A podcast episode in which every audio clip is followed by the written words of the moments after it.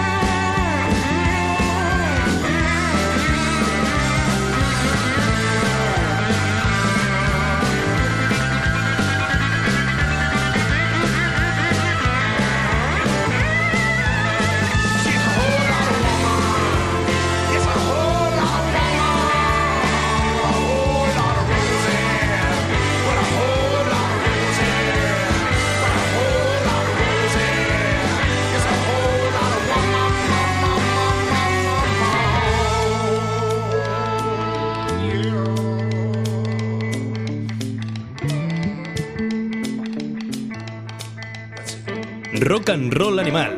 Let's rock. Muy buenas, bienvenidos todos a una nueva edición de Rock and Roll Animal que arrancamos a golpe de versión zaca de JC Dayton haciendo Hollow the Rosie de ACDC y nos vamos directos al Fillmore a disfrutar de Jimi Hendrix.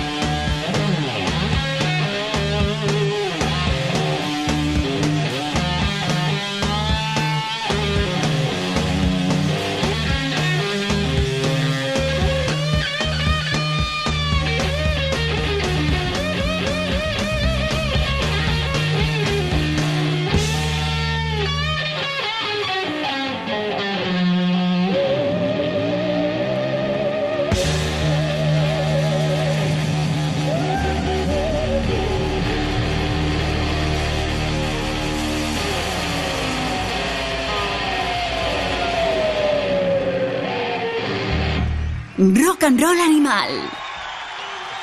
absolutamente colosal, aunque sea una auténtica redundancia utilizar ese adjetivo para definir a Jimi Hendrix, el guitarrista más grande de la historia, que allí el día de Nochevieja, el 31 de diciembre del 69 y el 1 de enero de 1970 dio unos cuantos conciertos en el Fillmore East en Nueva York que darían pie a esa gira que acabó registrada como The Band of Gypsies, el cuarto trabajo de Jimi Hendrix, un álbum grabado en directo con su nueva banda, con sus nuevos colegas, con Bill Cox, que es un tipo con el que ya había compartido un montón de cosas, y con Buddy Miles a la batería. No obstante, repasaron algunos de los clásicos de la Experience que han quedado así para la memoria. Y vamos a echarle la oreja más detenidamente, por supuesto. Un día lo haremos con Dolphin a este box set editado con todos esos conciertos y que hemos disfrutado muchísimo. Pero ahora nos toca repasar, hacer un pequeño adelanto de lo que va a ser la agenda de conciertos que nos va a traer Zepi con Clutch, que se ha marcado una tremenda versión del Fortunate Son de la Creedence Clearwater Revival.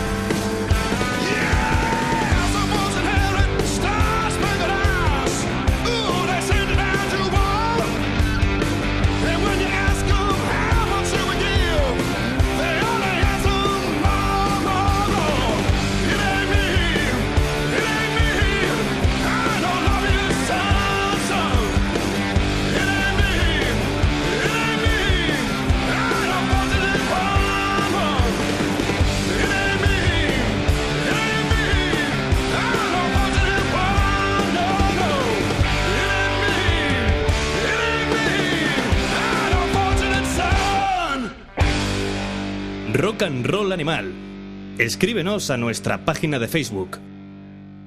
Ya sabéis que Clutch está de gira esta semana por nuestro país con los Graveyard y con Kamchatka, un triple cartel que no os podéis perder y que tiene una segunda fecha en Madrid para el que todavía quedan unas poquitas entradas el 13 de diciembre, el viernes, tras el sold out de la fecha anterior. Y nos vamos con Tony Joe White y una maravillosa versión del Hard to Humble de Otis Redding.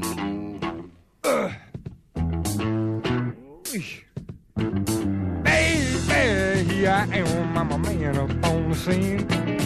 I can give you what you want, but you gotta come home with me.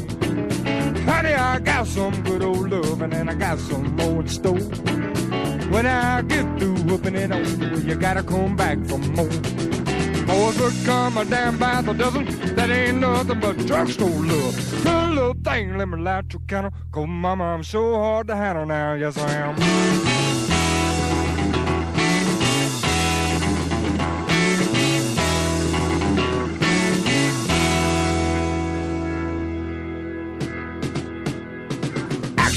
Action speaks louder than words. I'm a man of great experience. I know you got some other guy, but I can love you better than him. Come on, baby, now take my hand. I wanna prove every word I say. I'll advertise your love for free, but you gotta place your ad with me. Will come down by the dozen. That ain't nothing but drugstore love. Her little thing, let me light your counter. Cold mama, I'm so hard to handle now. Yes, I am.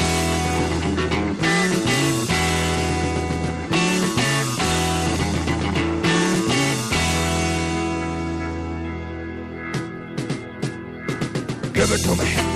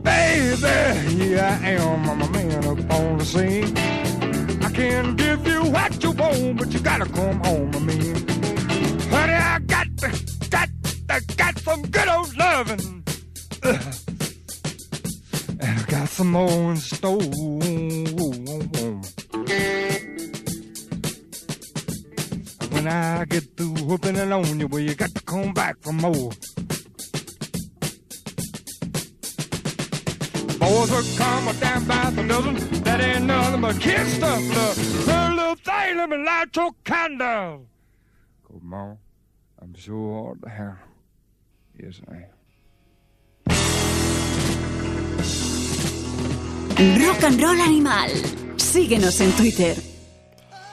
Tony Joe White, ese portento auténtico de Luisiana que nos abandonó hace no demasiados meses y que aquí en Rock and Roll Animal ya le rendimos el obligado tributo, aunque nunca lo suficiente, porque es un tipo que aportó muchísimo a la historia del rock y ya no solo por esas versiones que hizo de él Elvis Presley, por supuesto ese Polk Salad Annie, eh, Josh Benson grabó eh, su Rainy Night in Georgia y por por ejemplo, también acompañó a Tina Turner en sus primeros años en solitario, grabándole canciones, produciéndola, pero sobre todo es un gran artista con un sonido, uno de los padres del swamp rock junto a John Fogerty y su Creedence Clearwater Revival. Por eso hemos unido esa versión del Fortunate Son con la de Hard to Handle y nos lleva directamente hacia los Black Crows, un grupo del que estamos hablando las últimas semanas. ¡Animals! Los Black Crows vuelven en 2020. Gira 30 aniversario de Shake Your Moneymaker. Hace unos días actualizaron en redes imágenes y la alarma saltó. Hay expectación para volver a ver a los Black Crows, pero ¿a qué Black Crows veremos? Y eso es un poco lo que denota también un excelente libro recientemente publicado por Steve Gorman titulado Hard to Handle, The Life and Death of the Black Crows, a Memoir. Un libro en que en cada página, en cada pasaje, hay un detalle absoluto de lo que ocurrió desde la fundación de la banda hasta su aparente disolución en 2015. La memoria de este tipo, de Steve Gorman, es alucinante, es decir, recuerda hasta conversaciones o anécdotas que pocas veces habréis leído en un libro de rock and roll. Si no sois amantes de los Black Crows, veréis lo que significa girar años y años y deambular por estudios, cual auténtica leyenda del rock and roll. Y si sois fans de los Black Crows como quien os habla, vais a disfrutarlo con absoluta rotundidad. Es un libro excelente. Podríamos destacar muchísimos pasajes, pero no tenemos suficientemente tiempo en la sección para poder hablar de todo lo que realmente me ha impresionado del libro. Y me voy a referir básicamente a tres etapas claras del libro que son las que más me han gustado. En primer lugar, la fundación de la banda, cuando todavía se llamaban Mr. Crow's Garden y fue descubierta por George Draculias. George Draculias les auspicia el éxito, les ah, financia la grabación del primer disco cuando ni tan siquiera eran unos buenos músicos, eh, detalle de- por el cual, por ejemplo, Brendan O'Brien, que fue uno de los productores del disco, eh, toca el solo en Hard to Handle, porque George consideraba que ni Rick Robinson ni Johnny Colt podían hacer el solo de esa canción. Y luego también cómo el éxito cambió a la banda, es decir, desde o entre Shake Your Moneymaker y The Southern Harmony vemos la eclosión mundial y el éxito de la banda y cómo los propios miembros pues, se compran casas, se compran coches y su mentalidad y su visión cambia de un día para otro de forma absolutamente radical. También es interesante analizar el paso de el rock más directo y estoniano de los dos primeros discos a ese mundo o a esa sonoridad más propia de una jam band con Amórica o con um, aquel, disco de las portadas de las serpientes. Three Snakes and One Charm, exacto, Three Snakes and One Charm. Ahí Chris queda prendado por ah, los Grateful Dead, por ah, músicas mm, de pasajes más instrumentales y ahí se genera también una crisis en la banda entre Rick y Steve Gorman con Chris Robinson porque incluso mm, se pelean por cómo montar los set list. Hay, noches en los que Chris Robinson solamente quiere tocar eh, covers, versiones de sus bandas favoritas y se encuentra con la oposición, lógicamente, de sus otros músicos que le dicen, oye, la gente aquí ha venido a escuchar temas de los Black Crows y no de terceras bandas. También es muy divertida la anécdota que se cuenta en aquella gira en el año 95 con los Rolling Stones, abriendo para los Rolling Stones, y cómo Steve eh, quedó absolutamente prendado del lujo y de la seriedad de, de la banda de, de los Rolling Stones ah, desde el mismo momento en que dejaban el escenario y volvían con sus limusines para el hotel, con sus limusinas para el hotel. Ahí, por ejemplo, nos cuenta una anécdota muy divertida ah, en la que se montan eh, una fiesta espectacular con ah, Ron Wood en la habitación de Ron Wood y poco a poco, durante la noche o a lo largo de la noche van desfilando miembros del staff o músicos mm, de los propios Stones, como por ejemplo pues Bernard Fowler, ah, como por ejemplo Daryl Jones, el bajista que sustituyó a Bill Wyman, Mick y Charlie Batch nunca aparecieron.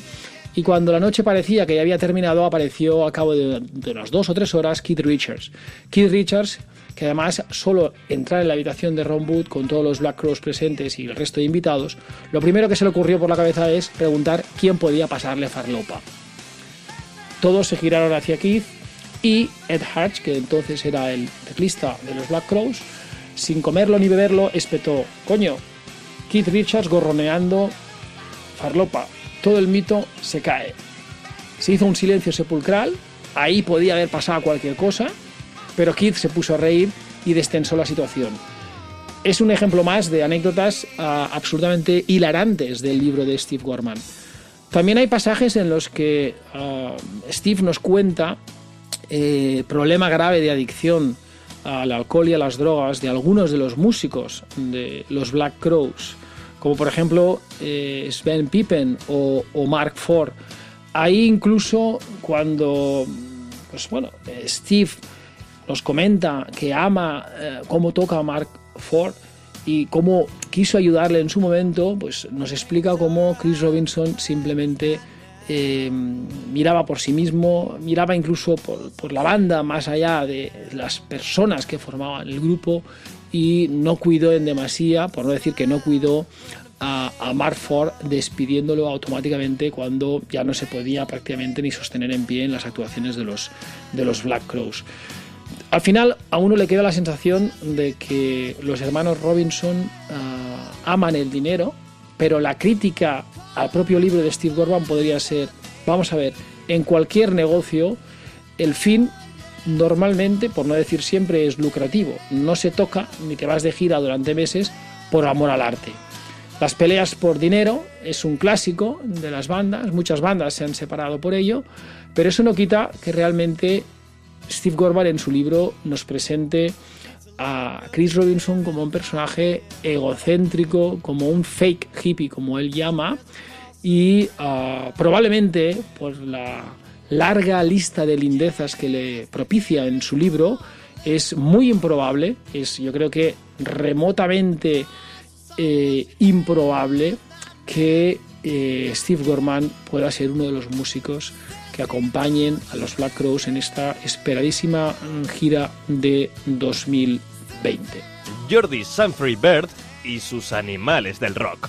Pues sí, ya habéis visto que ha entrado Jordi como elefante en cacharrería, emocionado con su grito de guerra Animals, para hablarnos de la vida y milagros de los Black Crows, gracias a ese libro de Steve Gorman, un poquito rencorosillo lo hemos visto, aunque seguro que no le faltan motivos para darles un poco de caña a los hermanos Robinson. Qué duda cabe que puede ser uno de los acontecimientos musicales de 2020 y deseando estamos de poder disfrutar de nuevo de ellos sobre los escenarios, porque la magia que desprenden estos hermanos son, son una de las grandes bandas de rock and roll de los últimos 30 años, que son los que se cumplen ahora, de, de la edición de su primer trabajo, que se abría precisamente así, Twice as Hard.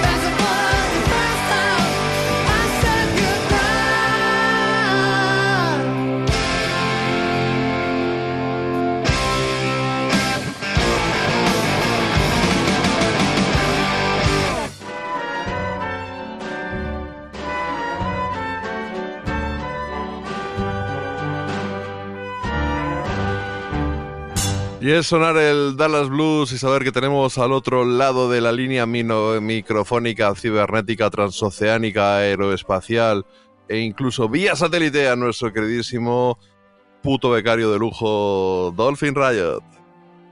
Pues aquí estamos, una semana más. Una semana más Sí, hablando ¿no? de, de rock and roll y blues.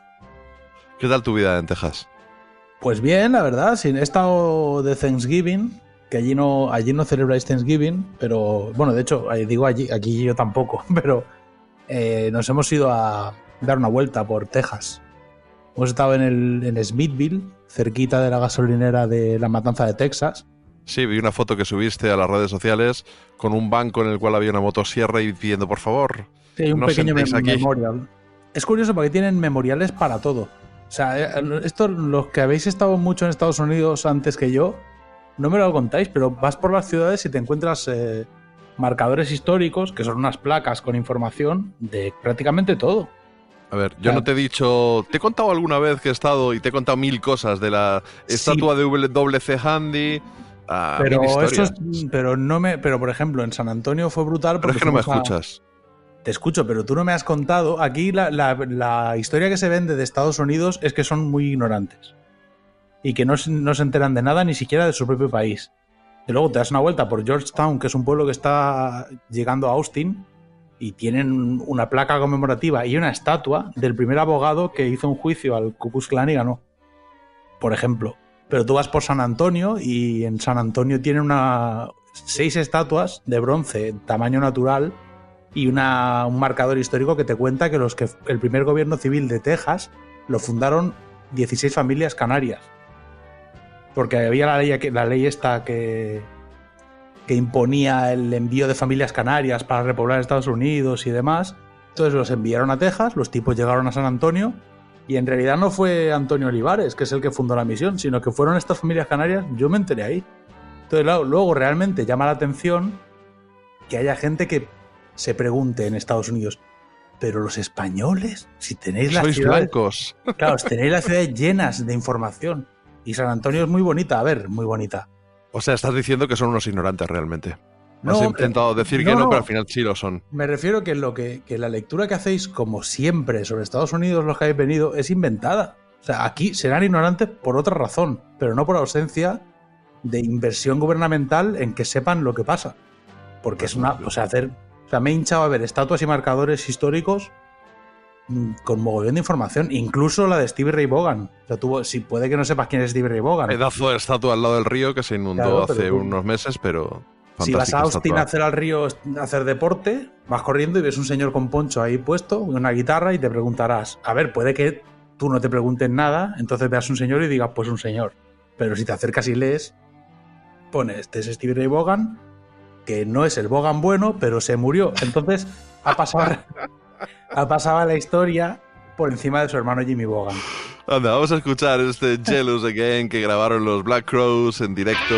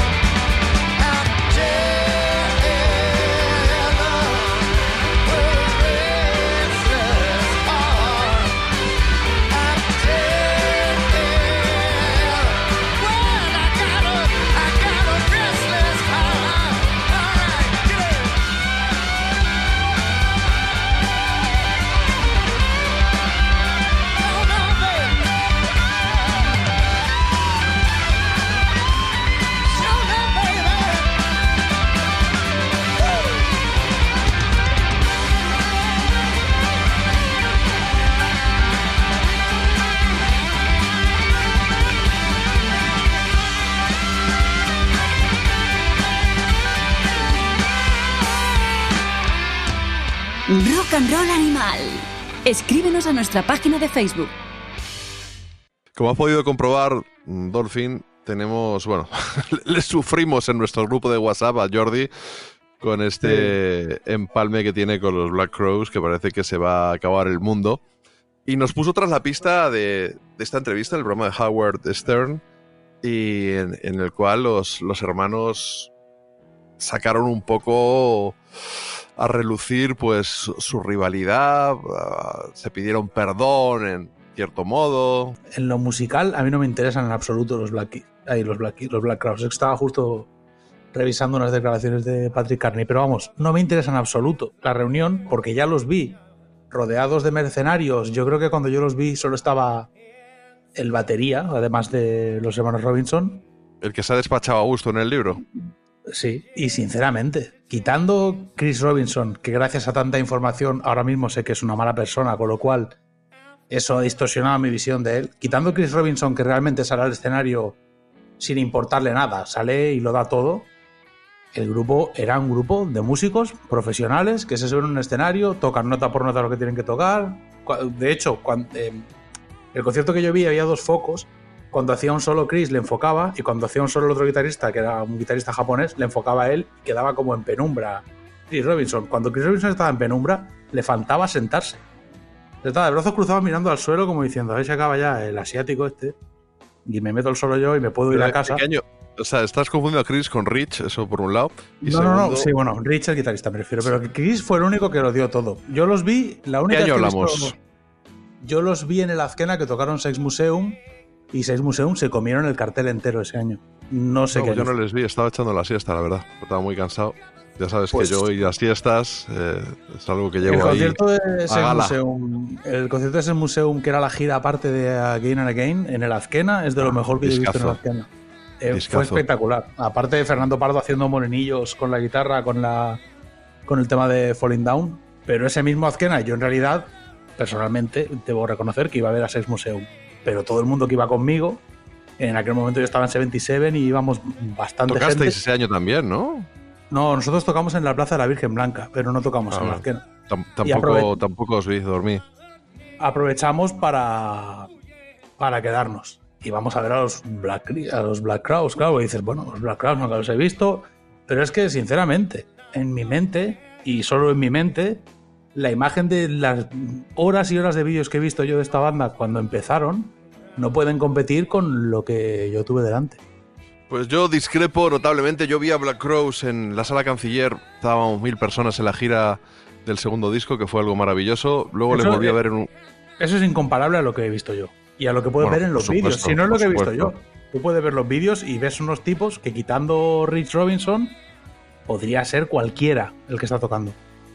Bueno, y aparte les vi en, un, en una esquena en el By Your Side, en la gira de By Your Side, con el guitarrista este, el Oldie Fred o como se llame. Pero en la esquena, si no recuerdo mal, vinieron con Luther Dickinson de guitarrista y fue un bolaco. Fue impresionante. Yo lo vi en primera fila, disfruté como un niño y para Yo- mí es uno de los grandes re- recuerdos de todos los Askena. Sí, yo Siento, yo, que yo no estaba borracho como tú, quiero decir, eso lo tengo a mi No, no, favor. no, los vi, los vi sereno, yo no los vi borracho y, y reconozco que todo el mundo que estuvo allí dijo brutal, brutal. Pues entonces a lo mejor Pero, estás sincer- eres tú. Sinceramente, tú ves los vídeos, no hace falta ni que vayas al concierto, tú ves los vídeos y ver, un- ver una banda de gente con cara mustia tocando mm, de forma básicamente prácticamente burocrática no me parece comparable a los Black, Cri- a los Black Cross del principio. A mí, es mi opinión. También te digo una cosa, me parece que hay un culto excesivo a su alrededor. No, me parece una de las grandes bandas de los últimos 30 años, una de las más grandes. Me parecen que han recogido el legado de los Stones de Sign of Main Street, con ese espíritu sureño de, de Georgia, y han hecho, un- tienen una discografía magnífica y a mí me, me encantan, he de decirlo. A mí me encanta, pero me parece Tú estás mosqueado porque no viene Mark Ford y bueno, pues No, Mark Ford me gusta más que los, Black, que los Black Cross, pero ya eso da lo mismo. El asunto está en que, a ver, esto han montado un sálvame absolutamente ridículo a nivel internacional. El libro en cuestión, encontré un fragmento en internet, lo estuve leyendo y, en serio, es que da vergüenza ajena. O sea, estás leyendo un ver, el libro. libro es el batería que les da cera porque está enfadado con ellos y parece que tiene una memoria prodigiosa, como nos ha contado Jordi, y saca todos los trapos sucios. El libro Y- es una forma de no volver a trabajar de ese hombre. Él ha dicho, yo saco este libro, estos ahora se reúnen, en algún momento se van a reunir, me va a coincidir su promoción de la gira con vender mi libro. Como yo no quiero ni verlos, porque desde luego con lo que cuenta en el libro, yo creo que no, mucho cariño ya no hay ahí. Pero bueno, la entrevista con Howard Stern, yo la estuve viendo con todo el respeto y cariño para Jordi, vergüenza ajena. A los tíos contando que giraron con Oasis y Oasis alucinaron viéndolos pelear a ellos. Y, se, y descojonado. No, es que me- nos veían los Gallagher desde el lateral del escenario y decían, mira, están peor que nosotros. Y realmente dices, Pero es "Tío, muy de hermanos. Mira, Dave eh, y Ray Davis también han discutido mucho. Yo creo que los de Red Cross es de los pocos que son happy happy. Que Pero se si sepa. Pero bien- incluso Fernando y Miguel, yo he visto a Fernando Pardo en la Vía Láctea, creo que en el año 94, 95, yo que sé, sería el décimo, el, el, decimoquinto aniversario de Vía Láctea, ahí en la Vía Láctea tocando Sex Museum, y le pegó una hostia Fernando a Miguel con el mástil de la guitarra que le hizo sangre en la espalda, que cuando le entrevisté un poco después, eh, unos meses después, ni, me, ni se acordaba. Fernando dice, va, yo qué sé, me pisaría el pedal, me tocaría los huevos y le metí una hostia. Eh, así, ¿eh? Así te lo digo. Sex Museum en la Vía Láctea tuvo que ser espectacular, ¿eh? Lo fue, lo fue, lo fue, lo fue. Lo- pero y, lo- Fer- lo que- y Fernando, y, y Fernando, pues a veces con Miguel, pues se ha enfadado. Y yo qué sé, el bolo de hace un año más o menos en Alcalá de Henares, que Fernando tocó de espaldas, pues Pero se si le a mí- parece ser, a una Ah. bronca con, con Miguel. Yo lo que. Yo lo que eh, O sea, hablando es muy de hermanos, sé lo que quiero decir. Los Sí, Fogerty, pero hay, hay- hay formas y formas de hacer las cosas. Es decir, esto es como todo. Hay formas y formas de, de ser o no ser un papanatas. Y cuando te conviertes directamente en un personaje de Sálvame, por mucho rock and roll que seas capaz de hacer, te has convertido en un personaje de Sálvame a nivel internacional. Y estás en el programa de Howard Stern hablando de, tu, de la terapia que hiciste, de si tu novia te quiere, de que tu novia anterior no te quería, de que ahora, claro, tu ahora valoras a tu hermano, poniendo fotitos con la familia. Eh, a ver, en serio, yo a mí no me interesa la vida de nadie. Bueno, se han no reconciliado, interesa- tocan juntos, esperemos que den buenos conciertos, esperemos que si graban un disco que esté, que tenga un, un buen nivel y ya está. Y los Black Crows en realidad, pues son ellos dos, así de sencillo, porque aunque hubiera unas baterías y unas guitarristas y entrando y saliendo, Pero Pues si, han, tenido, han tenido grandes guitarristas, pero han tenido varios, pero los Black Crowes son ellos dos. Vamos a ver, si se puede reducir todo a simplificar todo y convertirlo en. No, son ellos. O sea, da igual. Es un gran disco y es un gran nombre y esto es una cuestión de marketing. O sea, no es una disco. El problema es cuando queréis vestirlo todo de autenticidad. No, esto es una cuestión de marketing. Claro Si que lo Black- es. Si Chris Claro Robinson pone. Chris Robinson se va de gira, por ejemplo, con las Heinz de músicos, pero pone Black Crowes, va a hacer sold out en todos los arenas de Estados Unidos. Y va a sonar a culo. Y la gente va a salir de ahí diciendo, ha sido brutal. Bueno, más ahora a culo, necesariamente no. Vamos a ver si Sí, suena porque va a ir con las no. Heinz, que es un grupo que no suena bien, menos aún para tocar las canciones. Ah, bueno, los la Black Heinz, vale, perdona, perdona. Pero Claro. digo que, pero, pero toca con los Black Crows y me parece tan lícito y me lo Mira, pones a a huevo para compararlo con a- los Black Keys. Es igual, una reunión no. igual de interesada en lo económico y saldrá bien, saldrá mal. La de los eso Black es- Keys, no, eso es relativo. Es que el, pro- el problema es que tú lo reduces todo, simplificas todo demasiado y no puedes, no puede ser. ah, vale, Vamos cuando lo simplificas tú está bien, pero cuando lo simplifico yo No, no. porque yo no lo estoy simplificando. Yo te estoy diciendo es que los Black Keys Black hubieran Crows, salido- eh, lo- Dan Auerbach coge una banda de chavales de 15 años, pone Black Keys y vende también 250.000 entradas. Patrick Carney coge una banda de chavales, pone Black Keys y vende también 250.000 entradas. Como pasó con los Misfits. menos. Que da lo mismo. Si tú tienes una marca comercial reconocible que la gente reconoce, simplemente es una campaña de marketing que funciona y que vende, ya está. A mí me pasa con muchos artistas. Yo, si viniera Dave Windows a Dallas con una pandereta y una zambomba a hacer villancicos, yo pagaría la entrada para verlo. Porque soy fan de Monster Magnet desde que tengo No más o menos uso que, de que razón. van a, que van a sonar Monster Magnet dentro de un momentito. Pero mira, por, por cortar un poco, aunque diga a nuestra oyente Jessica que le gustan nuestras conversaciones, vamos a, contar, vamos a cortarla con los Black Keys haciendo el Go en directo en el programa de Jimmy Kimmel, sonando de maravilla.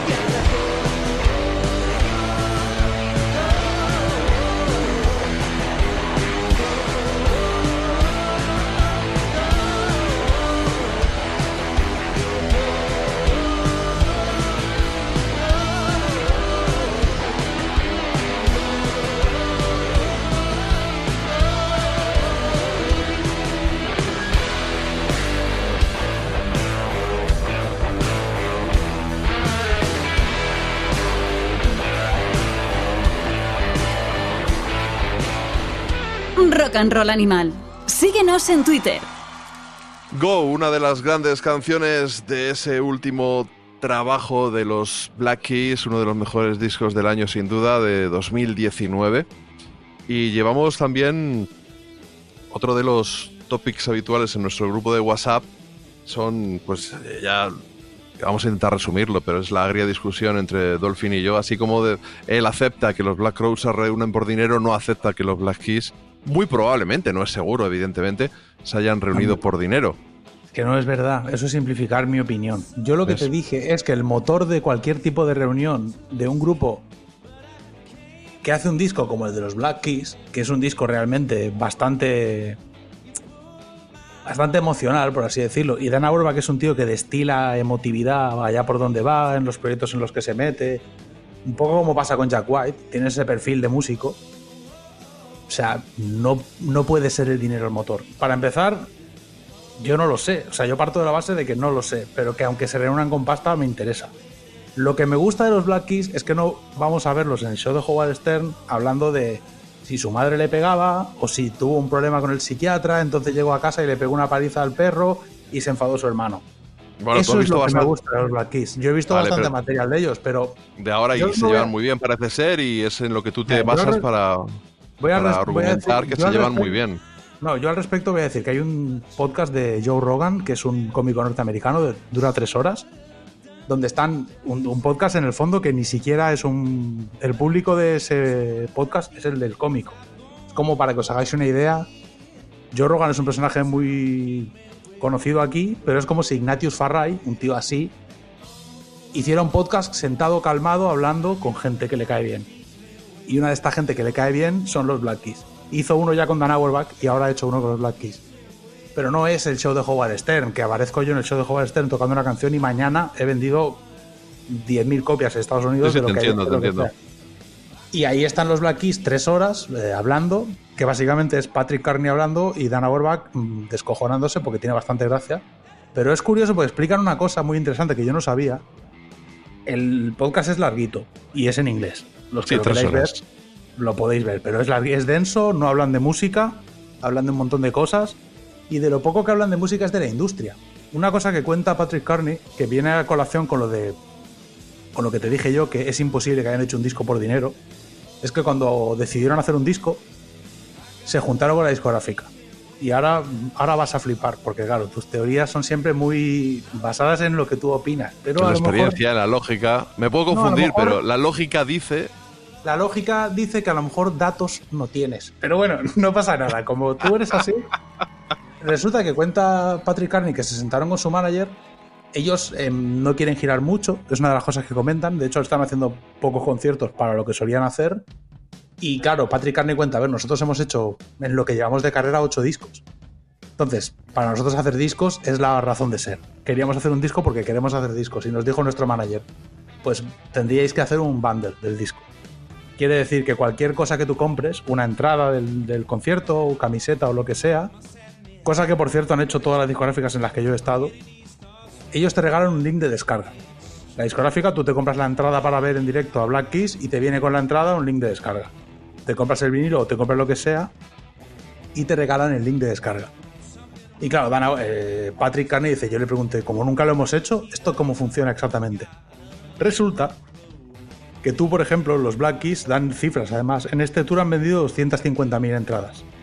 Entonces, 250.000 entradas, de cada entrada ellos tendrían que pagar a la discográfica 5 dólares, 1.250.000 dólares, es decir, 5 dólares por entrada para que ellos le den el link de descarga al que compra la entrada. No reciben royalties por ese disco. No reciben nada a cambio. Ellos simplemente pagan a la discográfica. Y si esa persona se descarga el disco, consiguen sumar uno a los discos vendidos. Con lo cual tienen la opción de solo en las entradas que la gente les compre, entre comillas, 250.000 discos y serían número uno en Estados Unidos. Claro, Patrick Carney les dijo, ni de coña. O sea, esto es un- no es un negocio para nosotros. Es un Os vamos-. Os vamos a regalar un millón y pico de dólares. Y les dijeron, pues no hay ninguna forma de que vendáis discos. Nadie va a comprar el disco. Entonces, por eso no habéis visto en ninguna parte eh, Black Keys número uno en no sé dónde, número uno en no sé dónde. Y por eso es tan relevante, ahora caigo, que Jack White fuera el que más vinilos vendió. Porque las ventas de vinilos son reales. O sea, si tú vendes 400.000 vinilos, son 400.000 vinilos. Ya. Punto. Y es curiosa la historia, porque claro, él cuenta que hoy en día, por ejemplo, Beyoncé recibe cheques de 100 millones de dólares al año, por ponerte un ejemplo, y una cifra exagerada, mientras bandas igualmente grandes como los Black Keys le pagan a la discográfica. Claro, dice, nosotros si nos importara lo más mínimo la repercusión mediática, tendríamos que hacerlo. Evidentemente, de 250.000 entradas, que la más barata son 40 dólares y la más cara 600, vamos a seguir ganando un pastizal. Pero 1.250.000 dólares para falsear las ventas del disco. Y la verdad es que está muy interesante. Lo que habla de la industria, habla también de los sheepdogs y cuenta que ya el desde Mis que queridos R- Sheepdogs, los canadienses a los que le produjo Patrick Carney.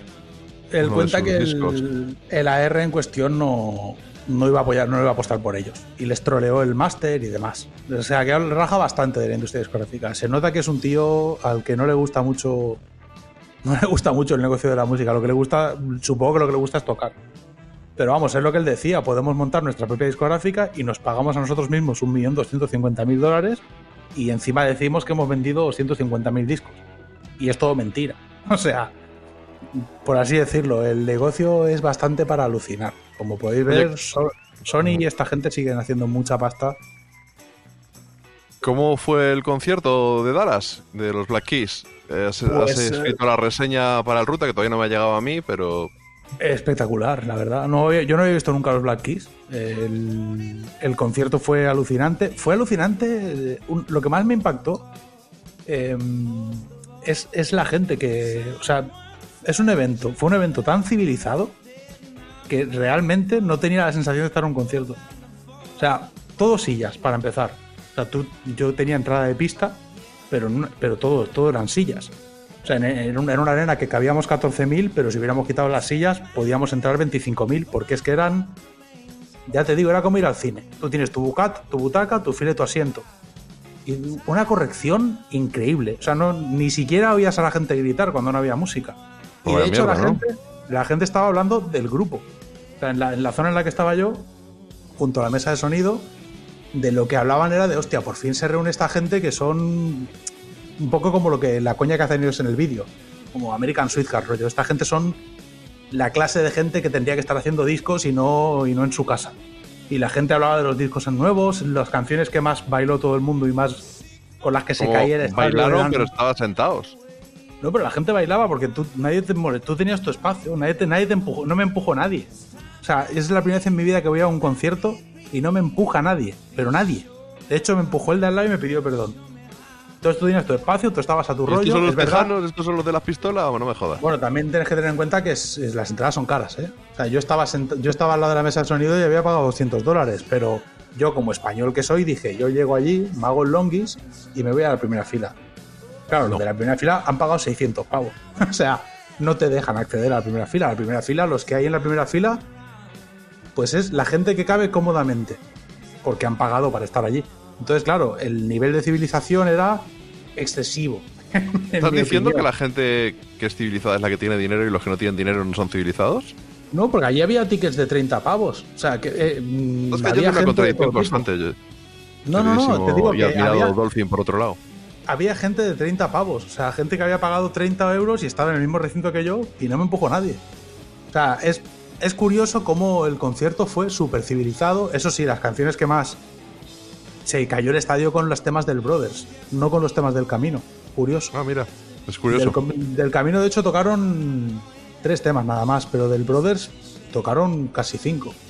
Y lo curioso también es que en un evento tan civilizado, para acceder hay un detector de armas. Porque claro, en Texas eh, existen las leyes que permiten ir armado, con lo cual tuvimos que pasar los 14.000 por un detector de armas uno a uno para poder acceder al recinto. O sea, tú mira el contraste. Sea, es gente civilizada que a lo mejor ha dejado una escopeta en el coche o bueno, un, revólver, un magnum de estos como los que llevaba Harry el sucio antes de ir al concierto. Es- es- es una, fue, algo, fue lo que más me llamó la atención, porque el concierto fue espectacular, pero me lo esperaba. No, no, no me imaginaba que iba a ser un mal concierto. Es, es brutal porque además no llevan teclistas, no llevan sintetizadores, llevan solo guitarras. Un guitarra hace todos los adornos con una guitarra eléctrica. Y espero que vayan a Europa. La verdad es que no lo sé. Se han puesto a anunciar festivales en Estados Unidos el año que viene. 2020, Así le que- esperábamos en Europa. Pero bueno, hablando de los guitarristas, me tropecé el otro día en YouTube con un vídeo de una hora y dos minutos de Premier Guitar o Guitar Premier, que es una entrevista, pues eh, primero a Dan Auerbach hablando de sus guitarras. Estaba con un tipo, no sé si era su luthier o algo, porque no acabé de, de pillarlo no, no había subtítulos Sí, y estaba haciendo creo- otra cosa a la vez. el técnico de guitarras que o el técnico de guitarras. Y, pero bueno, también hacía las veces de luthier, por lo que entendí luego de cómo le tuneó algunas guitarras e incluso, pues mira, me gusta Bueno, esta o, o te he conseguido sí. esta guitarra. Entonces, una de las guitarras que saca al principio y es de las que más atenci- la atención me llamó es del guitarrista de James Gunn, de eh, Glenn Schwartz. Es una guitarra que podemos verla en, en las actuaciones de, de este guitarrista. Y tocaron en, en febrero del, de 2016, hay un vídeo que he conocido gracias a ti, que tocaron juntos este Glenn Schwartz con Joe Walsh, el mítico de Rocky Mountain High, que también luego estuvo en los Eagles, que pasó por, por eh, James Gang, si no me equivoco también, y con Dan Auerbach, que estuvieron allí, y vamos a escuchar un cachito de lo que hicieron juntos, ese Wagon Wheels.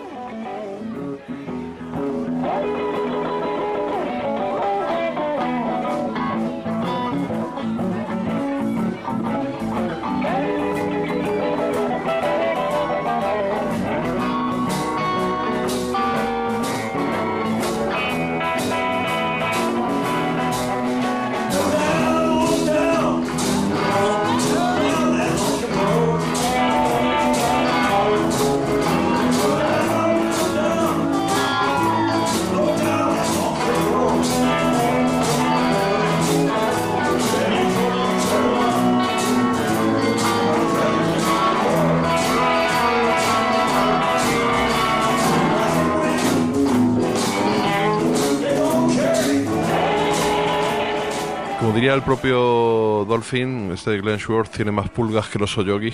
Se le Sí, ve al mayor. pobre Bueno, en directo muerto actualmente. pero bueno, pero Está tenía, tenía magia. Y en, en la hoja promo que, que nos enviaron las discográficas, la discográfica cuando hicimos el especial en Ruta 66 de los Black Keys, en el que yo participé orgulloso en, en la introducción, por decirlo de algún modo, del, del artículo, hablaban que, que los James Gang, mítica banda de Ohio como, como, los, como los Black Keys, más allá de, de una ilusión infantil, pues fue un poco el, el detonante de esta, de esta reunión de, de los Black Keys. Sí, em, a ver, eh, sobre Glenn Schwartz, más o menos Dan Auerbach da la chapa habitualmente. Cuando hace entrevistas largas, en algún momento él empieza a hablar de Glenn Schwartz, que es un guitarrista que, curiosamente, en 1968 estaba en el Miami Pop Festival y tuvo una especie de revelación. Mm, Se acercó al público y les dijo: Yo veía venir una, revol- una revolución, por resumir, y ha sido dentro de mí, señalando al cielo. Y nada, cayó en las garras de Jesucristo, de Jesús, y a partir de ahí se apartó de todo y se dedicó a ser un, un preacher. Bueno, él empezó a hacer gospel, se volvió a Ohio, se recluyó en una comunidad rural y se dedicó simplemente a difundir la palabra del Señor. Incluso cuentan eh, que esto es algo que estoy, estoy pensando en hacer un artículo para Rock Bottom porque es realmente increíble. El tipo intentó convertir al cristianismo a Johnny Winter, a Jimmy Page, a Craig Dwayne Allman, a Fleetwood Mac. Y cuando estaba de gira con Led Zeppelin, él estaba con su primera banda, con la banda con la que, después de James Gunn, él montó una banda con la que tuvo bastante éxito, eh, Pacific Gas Electric Co., eh, o sea, la compañía del Pacífico de gas y electricidad, traducido. Y con esta banda es con la que estaba en el Miami Pop Festival. Esta banda se convirtió en espectacular y el disco Are You Ready es realmente recomendable. Pero lo curioso es que él aprovechó telonear a grandes artistas de la época. Eh, por ejemplo, en Norteamérica telonear telonear a Zeppelin. Pero es que telonear a Led Zeppelin y lo que hacía era, en la puerta del concierto repartir Biblias. O a lo mejor fue a un concierto. También he leído, es claro, estas anécdotas las lees. y Eso no lo inventó Striper, lo de las Biblias. no, no. El tipo iba a Janis Joplin, le daba una Biblia y le pegaba la chapa. A Johnny Winter. O sea, ¿tú sabes lo que es ir a Johnny Winter? Que el hombre, entre la heroína y el blues, ya bastante tenía.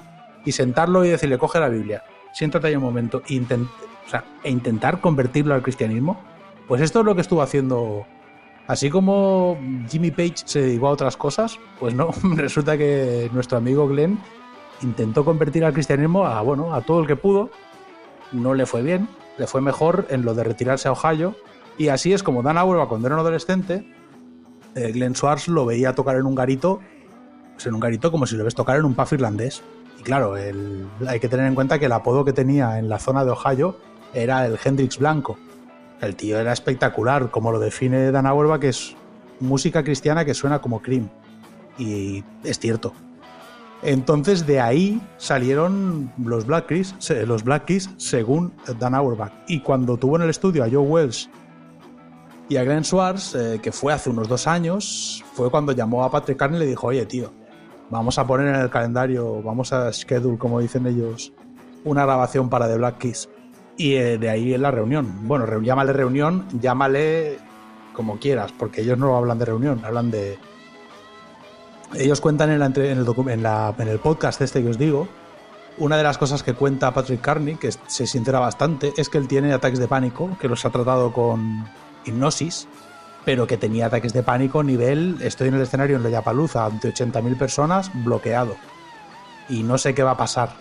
Y Dana Auerbach recuerda de yo me acercaba a la batería y le veía con los ojos rojos inyectados en sangre, se había tomado cinco Red Bulls y yo no sabía qué iba. Y lo miraba como diciendo, tranquilo, si quieres A ver qué va a vamos". ocurrir aquí. Claro, no pasa nada, como cuando alguien secuestra un avión, ¿sabes? Y el tipo cuenta que, bueno, que gracias a la hipnosis ha salido adelante con el tema del pánico, pero que realmente lo pasa mal.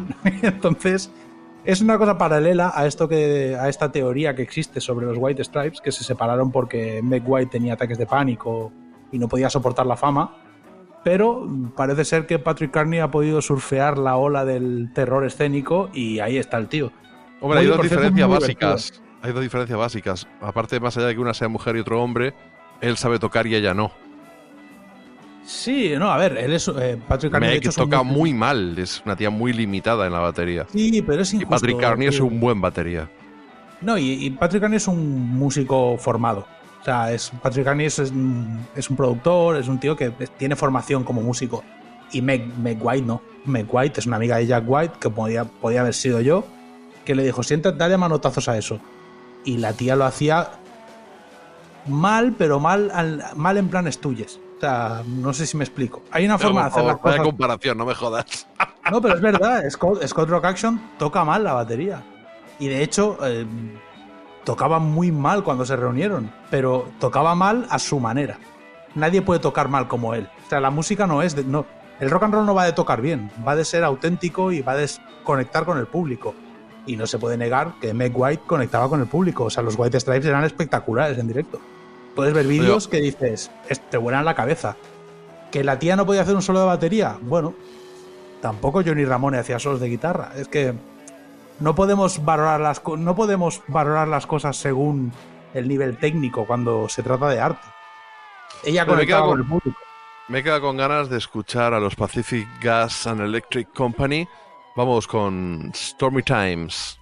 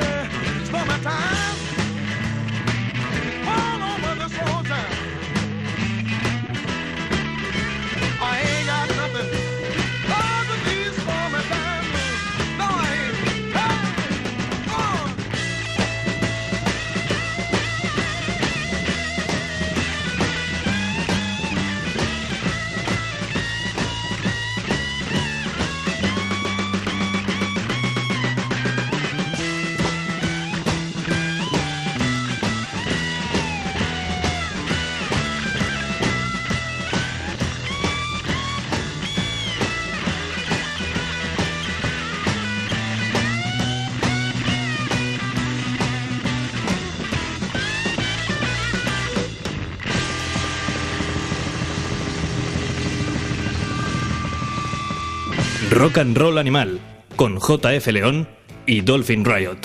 Story Times, una de las canciones de Pacific Gas and Electric Company, la banda de Glenn Schwartz con los que estuvo en el Miami Pop Festival repartiendo Biblias, dando la chapa. Oye, si esto fuera un programa en directo, yo creo que nos habrían llegado ya algunas quejas acerca de lo que has dicho de caer en las garras de Jesús. Bueno, pero eso era- humor. Ah, Habrías ofendido a alguien. Es, es humor. Yo, yo, para la gente que me oiga alguna vez blasfemar, yo llevo un Cristo tatuado en la pierna. Eso es cierto. doy Que fe me ocupa desde la rodilla hasta el tobillo y al otro lado de la pierna está Robert Johnson. Entonces a mí Jesús como figura de corte sociocultural me interesa, pero es verdad que tú, un señor que estaba en lo más alto del rock and roll, que estaba en el backstage con Janis Joplin y Jimi Hendrix, cae en una comunidad cristiana de la Ohio rural y la verdad que no lo, no lo volvieron a ver. Entonces, a ver, Es, como la- es un poco como la peli Red State de, de Kevin Smith. Sí, Yo, el sí. problema de todas formas, no creo que sea Cristo, sino lo que algunos hacen en nombre de Cristo. En el, en el caso No de- todos, no todos, Claro, en el caso sí. de Glenn Schwartz cuentan, yo por lo que he encontrado, también es cierto que son encuentro artículos sueltos y voy recopilando información, que el tipo paseaba por Los Ángeles en el 68, él dejó la banda de James, de James Gunn de, en Ohio, se fue a Los Ángeles, allí montó su propio grupo, pero vamos, que se cruzó un tipo predicando la palabra del Señor, como estos que hay en Londres, con un megáfono en Piccadilly Circus, y dijo, tate, pues va a ser esto lo que... No va a ser el rock and roll, va a ser Dios. Y lo perdieron, porque no es que digas que fue religioso y continuó con su vida, no, no, dejó todo y se dedicó... También he encontrado declaraciones de su hijo, diciendo que era un gran padre, que era un tipo cariñoso, es decir, que los valores del cristianismo, sobre el papel todo bien.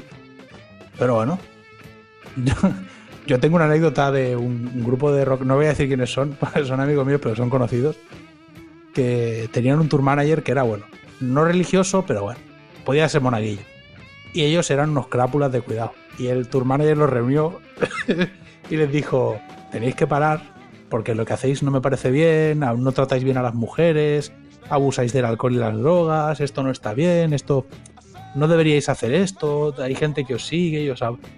Y en un momento dado el cantante le interrumpió y dijo, a ver, a lo mejor si te drogaras tanto como nosotros, quizá te parecería mejor. y, es y ese es un poco el, el his- el historial que llama la atención que en ese ambiente un tipo de repente sea capaz de abstraerse al nivel de decir yo me vuelvo a Ohio, me dejáis ya con las guitarras y las movidas y me voy ahí a la palabra del Señor. Que por otro lado... Bueno, eso lo hizo mucha gente, ¿eh? También lo hizo Little Richard, que Bueno, pero Little Richard se tiró, le- tiró sus joyas en- en- desde el barco yendo hacia Australia eh, o volviendo a Australia, no recuerdo.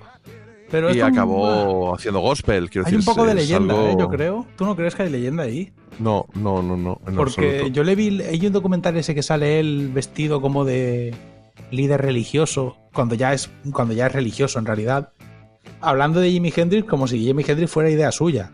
O sea, el tío tiene un ego que, el- que abarca toda la habitación Sí, en la que está y el tío habla como si fuera el rey del rock and roll, él inventó el blues, él inventó todo, Jimi Hendrix se lo inventé yo.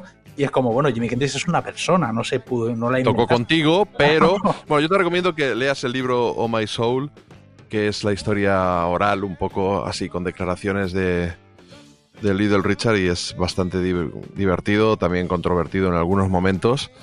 Y te enseña mucho de cómo funcionaban las cosas y el negocio Claro, sí, por sí. aquellos años 50. Es, es bastante, Hay un bastante interesante. Oye, volviendo, que no habla de solo de Little Richard. O sea, no me acuerdo cómo se llama el libro ahora. Pero bueno, es un libro de Guralnick que habla de lo mismo y sale mucho Little Richard y dices, hostia, este está como una regadera. Pero bueno, sí, puede ser que. Lo que pasa es que no sé. sí, como una regadera estaba, ¿eh? Eso ya también te- Little Richard no claro. dejó la vida pública, no dejó de ser una Little Richard. Pero Glenn Schwartz sí, dijo, no, a mí dejarme. Que yo estoy aquí con mi Oye, una, una cosas". pregunta, te estoy viendo por, por la cámara del, del WhatsApp, algo que no es muy radiofónico decir esto. ¿Qué es eso pequeñito que tienes al lado del micro? Tengo un micro de los 60, un micro nuevo. Este micro, este es, este es mi micro nuevo. Pero si es como un micropene que está al lado del micro normal.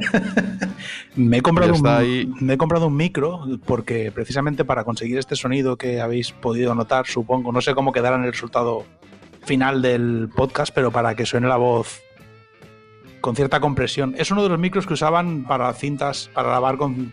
eh, grabar en 102 pulgadas. Esto que habéis visto seguramente en Mindhunter, ese micrico que le ponen a, la- Ah, sí. a los locos cuando los Ah, mira, sí, es ese. Bueno, pues mira, estamos con un loco hablando, efectivamente. El micro de los 60. Anda, El- vuélvete al otro. El micro de los locos.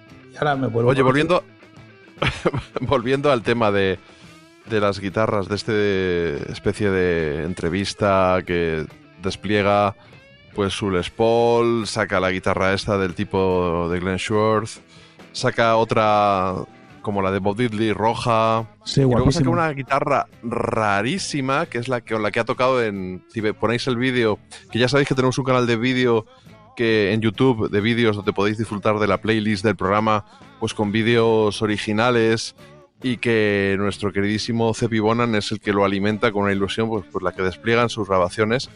Eh, toca con, con la guitarra, una guitarra rarísima que parece que se la consiguió este tipo, su técnico de guitarras, la pidió, lo que pasa es que hizo Dan Auerbach, le pidió que le cambiara el puente. Sí, no sé si te refieres a la que es Pibi, que es marca Pibi, porque es que tiene cada Es guitarra rara, es muy rara. que, que es una como una muy rara. invertida. Sí, sí, pero, pero no es una Flying V guitar, es así No, como no, rarica. Es, es una guitarra Es la Pibi. del vídeo, de, la, del vídeo. Abrió con ella el concierto de Dallas. En Dallas apareció con ella y yo estaba. no, vale, no. Tú, tú quieres decir la que es como una flecha realmente.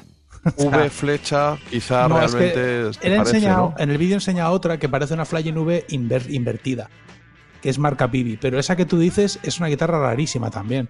Pero claro, también tú ten en cuenta lo que comentabas antes. em, a ver, tú normalmente cuando tienes guitarras tienes un luthier. Igual que cuando tienes un coche tienes un mecánico. Por la mera razón de que hay reparaciones que yo puedo hacer en casa y otras que no. Entonces yo, bueno, aquí en Dallas voy a un, luthier y tenía uno en Madrid y ya está.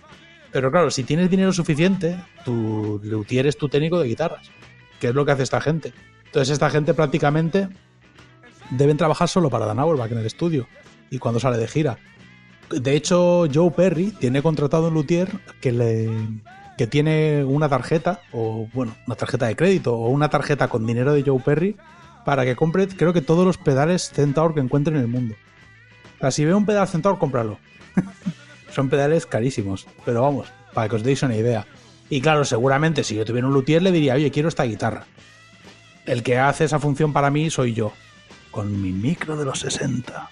Pero vamos, que yo hago ¿Qué eso. hostia yo tienes, hijo? me dedico a buscar guitarras raras, las encuentro, las compro, le consulto a un colega, luego voy al luthier y le digo, oye, quiero esta guitarra para tocar en esta afinación, ¿tú qué crees que puente le puedo poner? Cambio las cuerdas. Y claro, lo guay de ser, pues, un tío con muchísimo dinero, seas músico o no, es que puedes contratar a alguien para eso. Igual que Snoop Dogg contrata a alguien para que le líe porros. Pues Dan hablando, de, hablando de tus guitarras, eh, me estás pasando de una manera privada algunas grabaciones de maquetas, algunas son instrumentales, algunas le vas poniendo la voz. Y me ha gustado especialmente, o tus canciones me gustan mucho, ya lo sabes por el disco de Downtown Losers.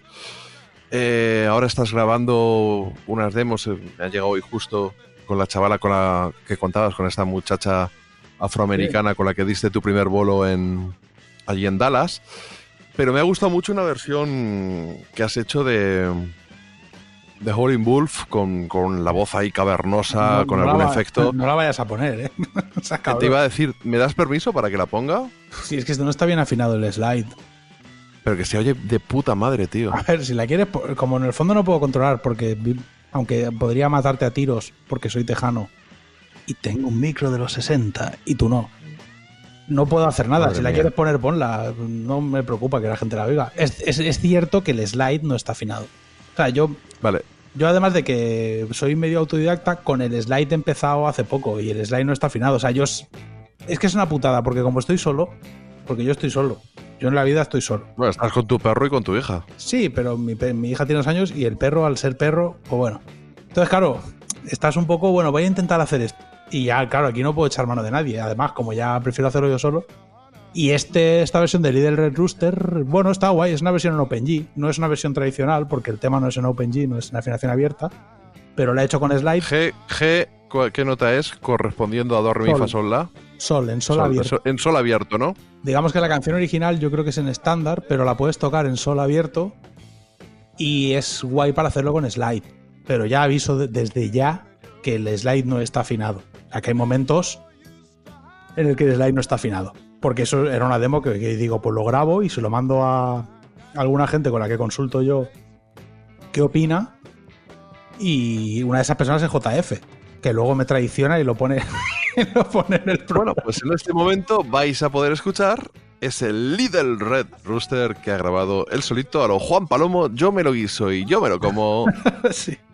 nuestro queridísimo Dolphin Riot.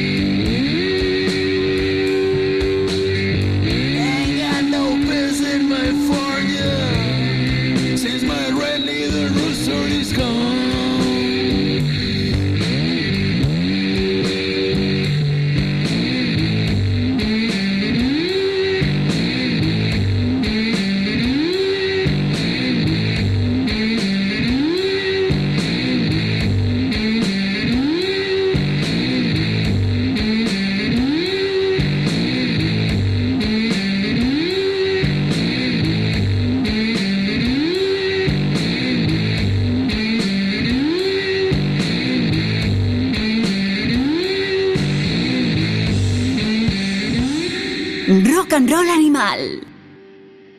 ¿Por qué quieres que te diga? A mí me encanta esta, esta versión. Hay que recordar que el primer disco de, de Downtown Losers, las guitarras, eh, tú eras el batería, aunque eras el compositor también. Con No, lo cual, jodes to- ahora todos los chistes de baterías, jo- jodes Hablo todos los chistes de, de, hablo desde el micro de de los, los 60. 60. No Yo voy a estaba poner- hablando yo, disculpa. Ya, pero no voy a Entonces- a comentar mi música aquí, me da, me reparo. Bueno, pues disculpa, yo te estoy preguntando. Bueno, va. entonces, si tú tienes educación, me respondes. Eh, entonces, Albert solo era el que cantaba y el que metía esas guitarras gendrisianas súper guapas. Pero Dolphin pues sigue componiendo. No le gusta cantar, le pasa como a Jimi Hendrix, no le gusta su voz. Y yo estoy intentando que cante. Como a Jimi a- a mí Y- casi todo me pasa como a Jimi Hendrix. Menos, menos lo, menos lo de morirme. Estoy, estoy Todo lo intentando, demás. estoy, estoy intentando que, que cante y la verdad es que me ha gustado mucho esta versión y está probando pues su voz y yo he dicho, bueno, pues tío, tú fija- tienes que terminar tus canciones, tienes que componer la letra, tienes, porque lo hiciste con el otro disco, tienes que crear la melodía de voz. Luego ya en el camino, pues si te las canta otro o no, o juega con tu voz, pues como si fuera un instrumento más, métele filtros, métele, Bueno, yo qué sé, rollo los cramps, rollo Howling Wolf. yo te digo una cosa, yo tengo un, yo tengo un póster de Jimi Hendrix y a veces creo que es un espejo. O sea, para que te des una- a veces paso y digo, hostia, con qué despeinado que estoy, y es que es un póster de Jimi Hendrix.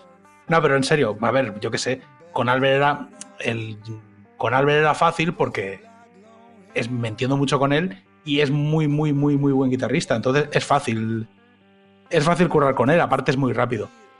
Pero bueno, hacerlo solo es, es- tiene la parte de la exploración, que es divertido, o sea, que eh, aparte hoy en día puedes trabajar en casa muy tranquilo. Y luego tiene una parte de que no me queda más remedio que aprender y bueno, y sí, bueno, superar. Cantar es muy difícil, ¿eh? Cantar, yo admiro mucho a los cantantes, por eso tengo este micro de los 60. Porque lo mezclo con el otro micro que tengo aquí. Madre mía. Es el, micro mía. de los 60. Bueno, en fin. Voy a volver al otro micro, ¿vale? Pues en. en- ¿Qué has, des- qué has desayunado, hijo? No te creas, ¿eh? Café. Tengo un termo de café aquí. Que aquí, por cierto, todo el mundo va con vaso por la calle. Es como los uruguayos van con mate. Mi madre es uruguaya Sí. y como Luis Suárez, lo habéis visto, que va con un mate. O Grisman, que es francés, pero va con un mate, por lo que sea. Pues aquí van, todo el mundo va con un vaso. Tienen unos vasos aparte. Me he comprado yo un vaso que mira. Pues yo meto aquí café ahora y mañana vengo y sigue caliente. O sea, los americanos son, no te lo juro, y tengo una nevera que metes hielo. Yo meto hielo en la nevera ahora y el martes que viene sigue el hielo intacto. Una neverica esta portátil, vale un pastizal la nevera, pero bueno, nos la regalaron. Porque nos habrán visto necesitados de nevera y han dicho, pues toma la nevera en un sorteo. Pero Oye, vamos, por cierto, Hablando de lo de Eh, Jimi Hendrix, sí. Prácticamente la gente que lo dude y no me conoce, pues que se imagina a Jimi Hendrix un poco más alto y un poco más guapo, y ese soy. Ese soy yo. bueno, ya irás grabando tus canciones. Si nos dejas, las iremos poniendo aquí en el programa. Y no sé si escuchaste el programa anterior, el tercero. eh, sí, pero no el final. Me lo has tenido que contar tú un poco el final. Sí, o sea, te, te- te das avergüen- ¿No te avergüenza un poco hacerme la cama y, y ponerte a practicar por si a mí me pasa algo o intentar Es que quitarme el programa? a mí me- a ver, tú ten en cuenta que a mí en realidad, aunque tú no me crees, yo te escucho hace un montón de años.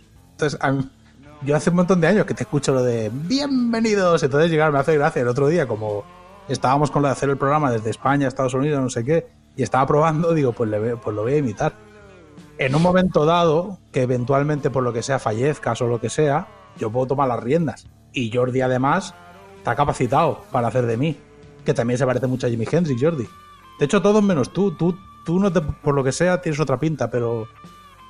Cepi también tiene un aire a Jimi Hendrix y podríamos hacer el programa sin ti. No es que te hagamos la cama. Pero bueno.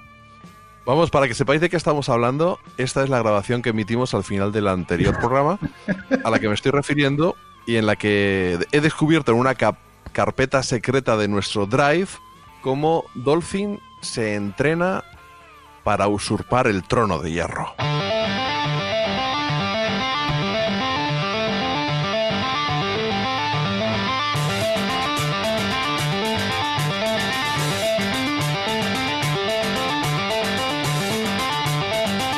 Bienvenidos a una nueva edición de Rock and Roll Animal.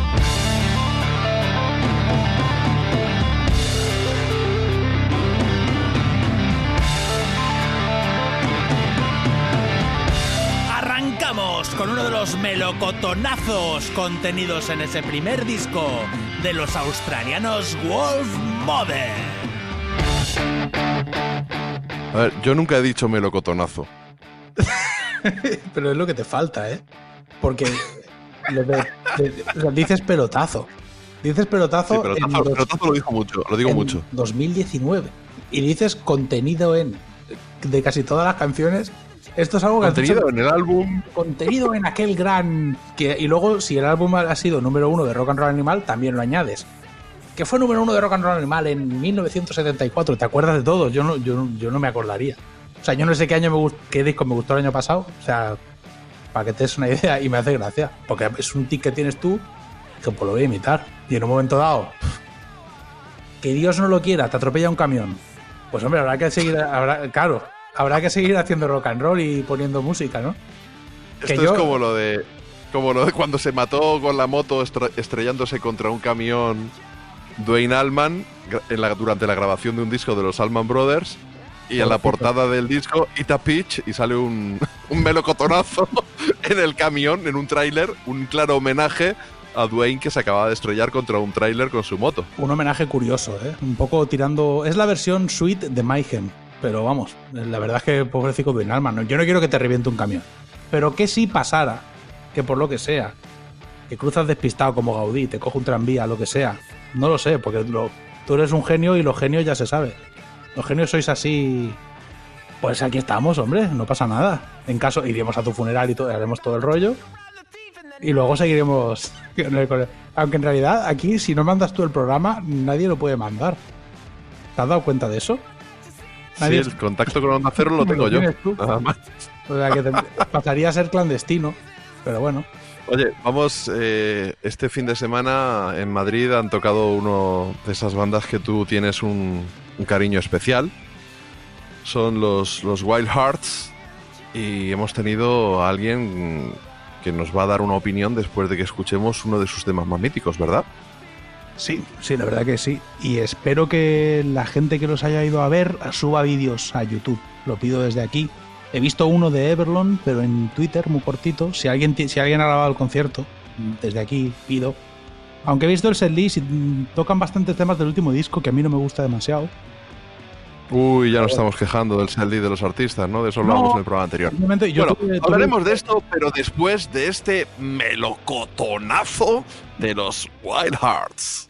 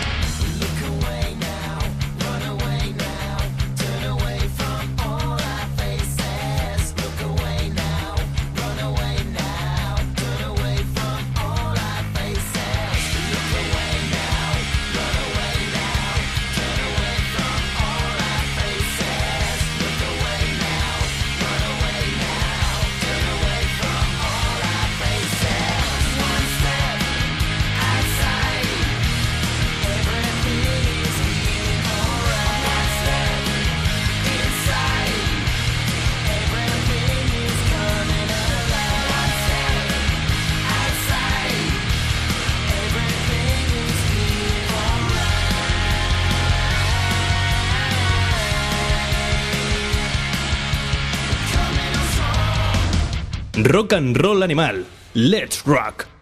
Out from the Inside, una de esas canciones contenidas, que es la palabra que le gusta a Dolphin que utilice, contenido, en el álbum de Wild Hearts Must Be Destroyed.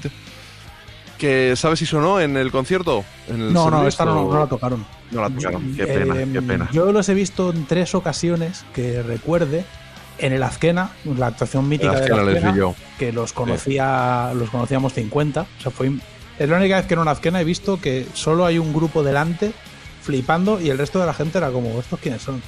Este tío con rasta. Fue un poco raro el juego de la Azquena, pero bueno, Pero Ginger es un tipo un tanto especial sí. y fue un eh, buen bolo. Fue un bolazo, tío. Eh, lo que pasa es de estos grupos que a los que os gusta, os gustan muchos y a lo mejor no es para tanto y están un poco sobrevalorados para vosotros, pero bueno, no importa, os respetamos igual, ¿eh? Sí, puede ser. ¿eh? A ver, realmente es un grupo muy particular. O sea, a mí me flipan. Yo los vi, tuve la suerte de ver la gira del, eh, de Wild Hearts Must Be Destroyed. Y también tuve la suerte de ver un concierto suelto que no sé quién organizó y del que me enteré tarde. Aparte fui con Rao y con mi novia en aquel momento. Y fue un concierto que no presentaban nada e hicieron una especie de grandes éxitos. Eh, y fue espectacular. Porque, claro, los Wild Hearts, si te gustan, es estos grupos como los Misfits, que tienen 40 himnos. Entonces, eh, prácticamente todo lo que tocan puede ser coreado cual público argentino de un estadio de fútbol. Entonces, ese concierto fue, fue memorable. Ahora, este último, eh, claro, presentan su, su nuevo disco y bueno, pues han metido muchos temas del último disco en el setlist. Yo solo lo he podido ver. Tenemos la opinión de Afri, una colega de Twitter que ya nos dio la opinión cuando Arky Poe. cuando, sí, cuando fue a ver a Larkin Poe y que es cantante del grupo Swamping, que están de gira por España, por cierto. Y está muy feo que no me sepa eh, ahora mismo las fechas, pero están tocando por España, meteos en Twitter eh, y buscando, no seáis. Es un grupo muy divertido además. Pero vamos, ella está en el concierto y directo. nos puede contar, nos puede contar qué tal. Venga, pues vamos con las declaraciones de Afri al respecto del bolo de los Wild Hearts en Madrid. Hola, buenas. Tienen un directo impecable, son impecables. Eh, clavan todas las canciones, suenan exactamente igual que, que en los discos, pero con esa buena vibra de un directo enérgico y bueno. No lo típico que dices, para esto podía quedarme escuchando el CD en casa. No, aquí había rollazo. El Ginger Wild Hearts estaba. Ginger Wild Heart estaba encantadísimo de estar allí. Decía que, se quería venir a España, yo que se venga aquí a mi barrio, donde quiera. y bueno, el, no sé decir todas las canciones del setlist, obvio, pero vamos, que sonaron las gordas, sonaron. Eh, también tocaron del disco nuevo. Recuerdo ahora mismo pues que abrieron con Diagnosis, acabaron con, con Let Them Go, me parece que es con la que acabaron, y me parece que tocaron alguna más. Luego por otro lado pues tocaron en la de eh, Vanilla Radio, Shitville, eh, I Wanna Go Where the People Go, eh, Storming the North. o sea, eh, todos los himnos cayeron allí. Que yo podría quejarme de, pues no sonó tal canción, pero es que es muy difícil contentar a todo el mundo cuando tienes la discografía que tiene esta gente. Y vamos, la verdad es que fue un concierto, eso, impecable. Para mi gusto, súper bien. Que ojalá eh, vuelvan pronto. Me han dicho que ojalá que es posible que les vayan a confirmar en el Azquena. Cruzo los dedos, molaría un huevo. Y nada, pues más o menos esto es lo que os puedo contar. Venga, un saludo. Pero la verdad es que me, hubiera- me- me habría gustado ir a, a ese bolo de los Wild Hearts, me da un poquito de envidia, pero no ha podido ser. El 2019 está siendo un año para mí parco en conciertos. No, para mí también, porque aquí no viene mu- aquí viene gente muy grande, pero no muy pequeña, porque esto está a tras mano. Vamos a ver, seguro que hay gente pequeña, habrá un circuito de clubes, lo que pasa que como no estás metido en el underground, sino que estás con gente que le va un poco más la música mainstream, No, pero nadie que- te quiere, eres un inmigrante, pues probablemente todavía no te has enterado de que va Bueno, movida. técnicamente yo no soy residente, no soy inmigrante. Estoy aquí en misión diplomática. residente, no soy inmigrante. No, no, no soy residente, precisamente. O sea, técnicamente yo no soy inmigrante en Estados Unidos hasta que solicitara una visa de residente, que de momento no la tengo. Entonces, ¿qué eres? Pues eh, yo estoy aquí como acompañante de mi mujer, que está en servicios especiales para el Ministerio de Educación. Lo mismo, Ah, qué pena. lo mismo que- fantástico para servicios especiales para, yo qué sé, para, lo, para las boinas verdes o... No, en el fondo eso es una terminología. ¿eh? Todo el mundo, todos los funcionarios que dejan su cargo para hacer algo para el Estado están en servicios especiales. Rajoy estaba en servicios especiales de su puesto en de registro de la propiedad, Y ahí le ves. Que se sacó el tío porque es súper listo. Pero bueno, quita, dejando Rapidísimo además y a la vez que el último curso de Derecho. Listísimo. Rajoy aparte, Pero todos sus hermanos también sacaron esa oposición, ¿eh? una familia brillante. cosas. Y el primo aquel que Sí, le pegó una sí, hostia, brillante también. Es el so- era sobrino, ¿no? Medio sobrino. No lo sé, pero fue curiosa la historia. ese primo le faltaba un verano porque también intentó pegarle hace poco a no sé quién. O sea, ese muchacho... Bueno, son los Robinson españoles. O sea, son Rajoy y su sobrino. Son como Chris y Rich, pero sin hacer rock and roll. O sea, es un poco la misma historia. Pero bueno, la Oye, verdad. ¿Sabes que vienen Monster Magnet para celebrar eh, la- el Sí. aniversario del vigésimo quinto aniversario o así, o el que sea, de la grabación de Power Trip y parece que van a tocar casi todas sus canciones en unos shows que van a tener lugar en nuestro país del 20 de febrero al 23 y que va a ser uno de los asuntos de los que nos va a hablar Cepi. No obstante, vamos con uno de los melocotonazos de ese Power Trip.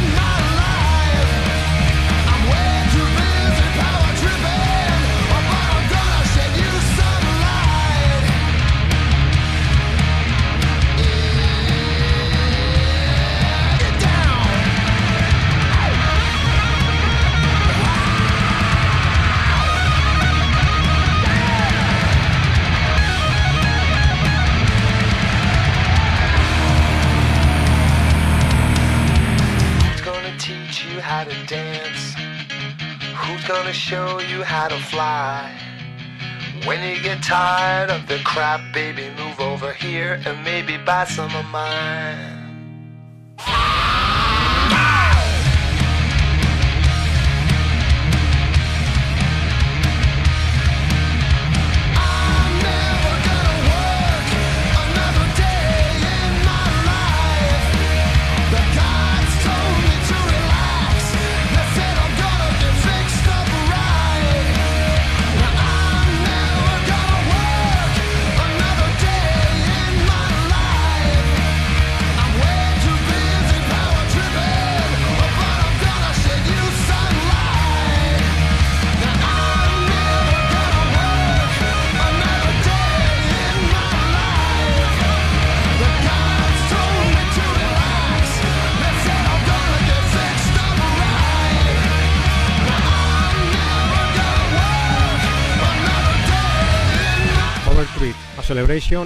Plus Más More, será la gira que nos traiga los tremendos Monster Manner en el mes de febrero de 2020, con cuatro citas, 20 a Sala Central de Pamplona, 21 Capitol de Santiago, 22 a la Mun de Madrid, acabando el 23 en las Rasmatadas de Barcelona.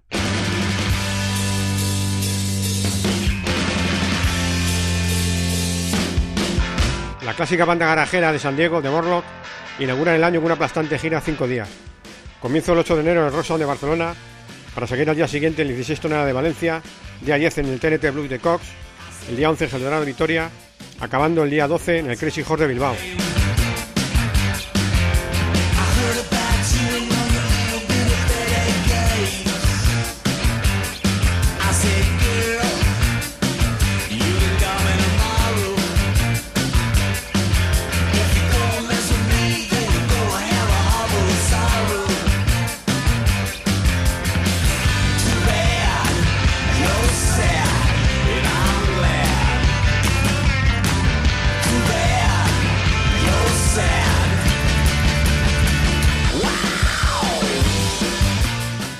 Los tremendos Clutch, acompañados de Kanchatka y los suecos Yard, con su rock setentero, dinamitarán tres salas en cuatro fechas.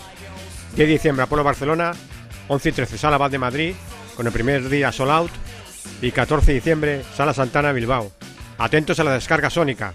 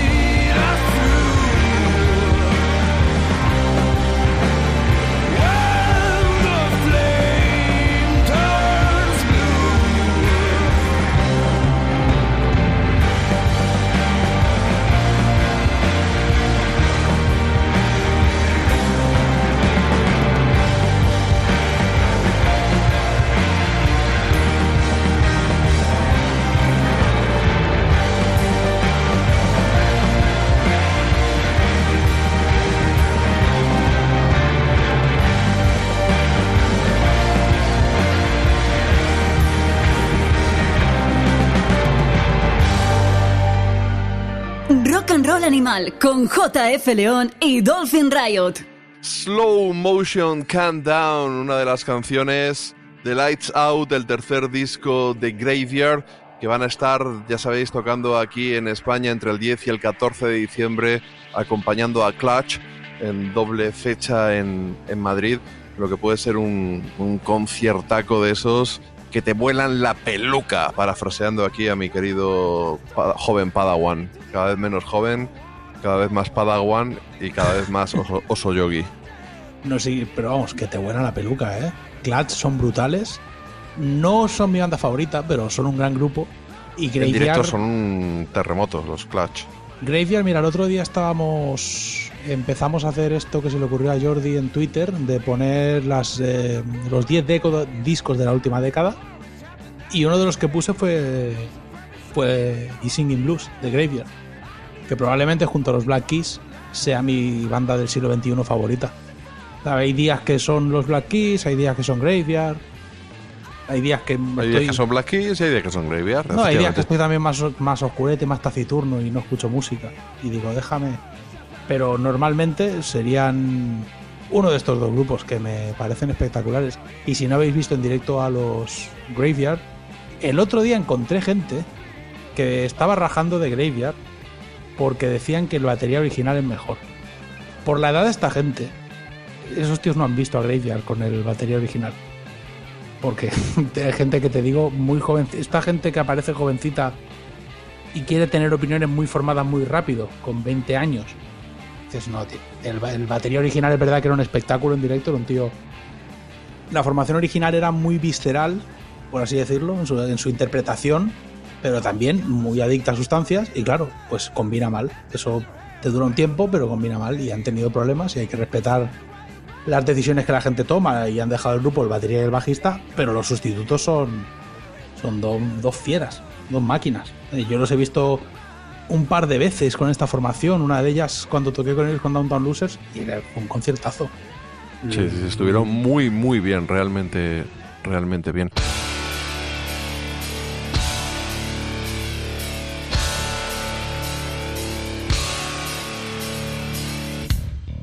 Rock and Roll Animal, Lex Rock.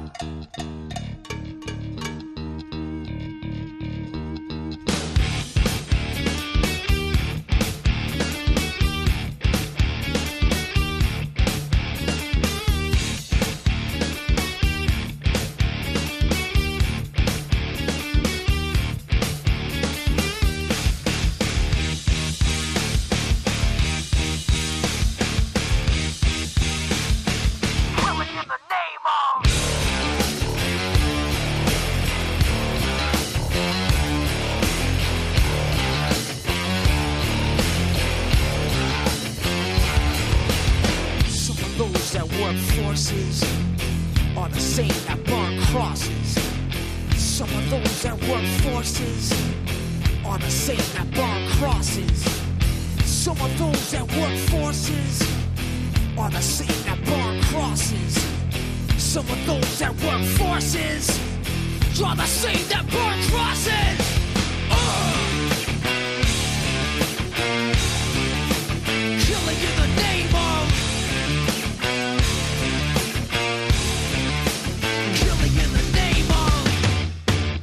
What they told you. Now you do what they told you. Now you do what they told you. Now you do what they told you. Now you do what they told you. Now you do what they told you. Now you do what they told you. Now you do what they told you. Now you do what they told you. Now you do what they told you. Now you do what they told you.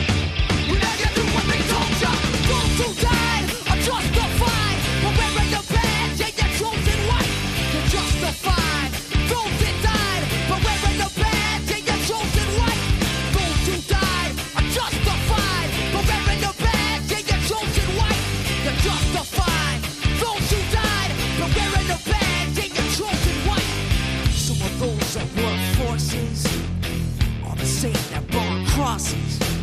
Some of those that work forces are the same that burn crosses. Some of those that work forces are the same that burn crosses. Some of those that work forces are the same that work crosses.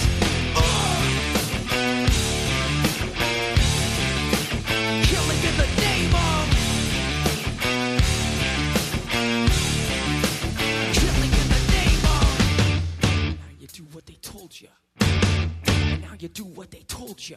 Now you do what they told you. Now you do what they told you. Now you do what they told you. You're under control.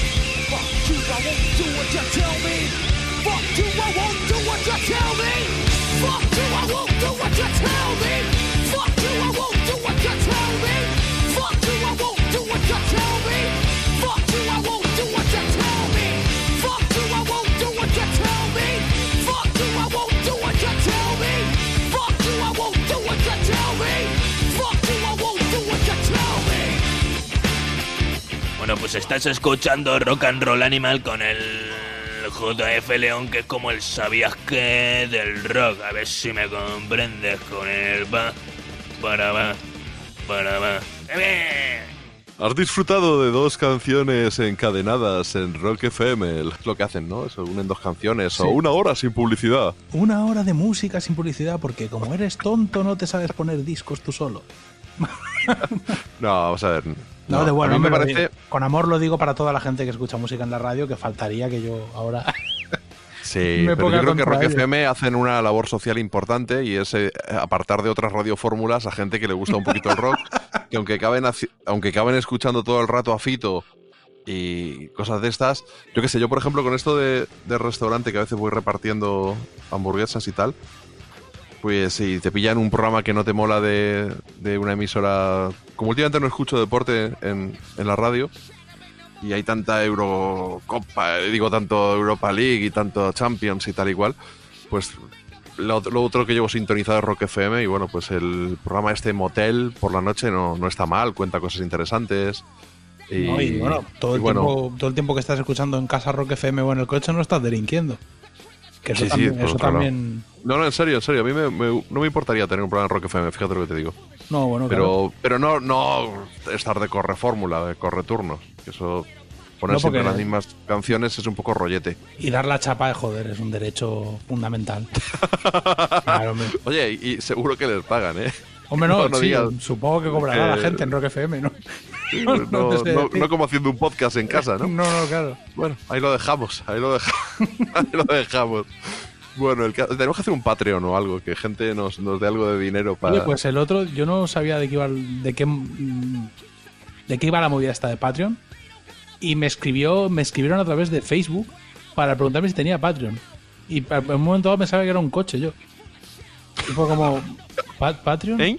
Tuve que- o sea, me sentí mayor. Tuve que ¿Pero poner- por qué te querían pagar? ¿Para qué? ¿Por, por lo que haces en este Eh, programa? No me jodas. No al Facebook del grupo de Downtown Losers. Pero Ah, bueno. no sé a alguien porque como tampoco sé quién es fan de Downtown Losers. No, no tengo mucha conexión con la gente. Hay 3.500 fans y ahí están. Y hay gente que, Bueno. le, que le gusta. Eh, Alguien americano además, norteamericano. Bueno, segu- seguro que después de haber escuchado tu versión de, No creo, pero de Howling Wolf... no sabía que eh, existía yo. Ganaste algún fan. Pero tú sabes que hay gente, en, en Europa no lo sé. Me puse a investigar, aquí en Estados Unidos hay gente que vive de Patreon.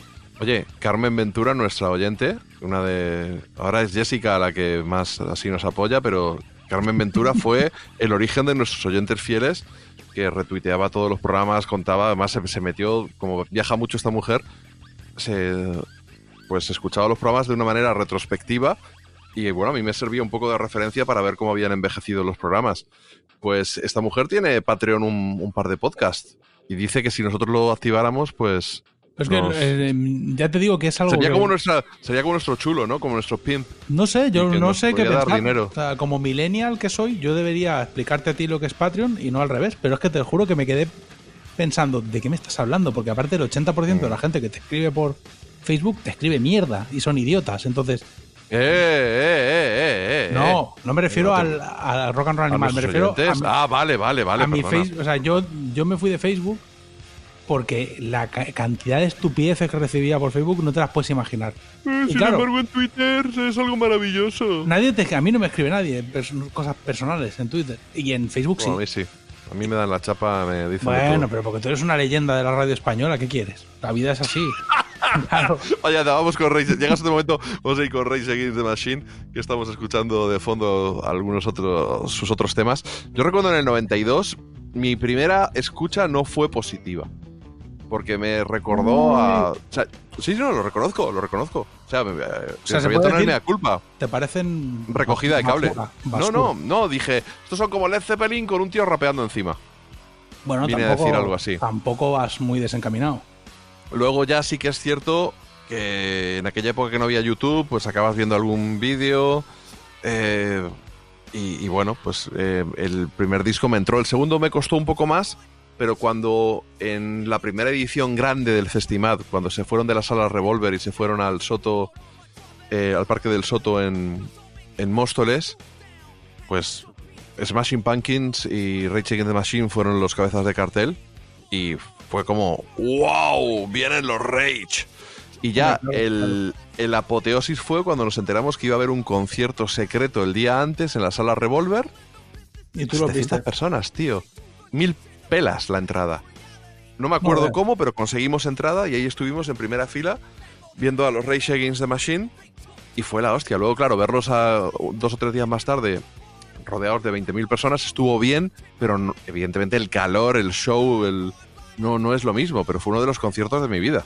Ver a Rage Against the Machine en directo en, en aquel momento. Es que tú has visto en un carito pequeño, en un momento en el que se salían tanto a Marilyn Manson como a Rage Against the Machine, que son. Y a Fate No More también en Revolver. Pues mira, ahí tienes casi lo, lo- Sí, realmente es la creen de la creen del rock tirando a industrial sin serlo, reivindicativo mm, prácticamente de una época de la, de la música popular norteamericana, porque Rage Against the Machine realmente marcaron, marcaron un antes y un después. Una época, sin duda. Bueno, Fade No More también para mí. Fue antes. Fade No More le vi primero en Canciller, en la gira de Angel Dust. Y luego les vi en Revolver en la gira de King for a Day, Full for a Lifetime, me parece que, que se llama. Y han, han confirmado su presencia en. Creo que en el Mad Cool, ¿no? En los Fade No More. No tengo ni idea. Me No. suena, bueno, es que ¿Para por lo que sea te pilla lejos. Por lo que sea te pilla lejos, sí. No. Pero bueno, ¿y tú cuándo conociste a Rage Against the Machine? Yo realmente, eh, Rage Against the Machine, claro, por mi edad, es de, es de estas bandas que, que no sé, como Marilyn Manson. No, bueno, Marilyn Manson sí que me acuerdo de cuando apareció. Sea, porque yo lo conocí ya cuando fue mainstream. Pero Rage Against the Machine es de estas bandas que de repente todo el mundo era fan. O sea, yo, iba a un instituto en el que Rage Against the Machine, a partir de un punto, eran conocidos. Como Marilyn Manson, pero también como Estopa, o como cualquier grupo que lo reventara en el mainstream. Y no te sé decir, yo realmente la banda con la que, que a mí me enganchó a Tom Morello fueron Audioslave. Porque sí que me- generacionalmente, claro, es lógico, es lógico. el tema este que se llama como el indio, cochise, no sé cómo se pronuncia. El Sí. cochise o Cochise, cochise, o como lo eh. pronunciarán ellos, que es el nombre del jefe indio. Eso es un, eso me voló a mí la cabeza, porque claro, a mí ¿Te, parece que antes de entrar te, te parece que antes de entrar en Audioslave escuchemos el juicio que nuestro letrado Sí, lo que nos cuesta una pasta, Porque se para- pronuncie acerca del el retorno de la banda de Zack de la Rocha Claro, y, ya eran y leyendas. Tom Es Morello? lo, es lo que te a decir, que para cuando yo me enteré, ya eran ya Rage de Machine eran muy famosos. Estaban ya, de hecho, haciendo otras cosas. Ya eran el, Bueno, pues, ¿te artista, parece? el artista antes conocido como. ¿Te parece? Vamos con, con nuestro queridísimo letrado Sam Freebird poniendo a prueba, subiendo al estrado a Rage Against the Machine. Sun Freebird.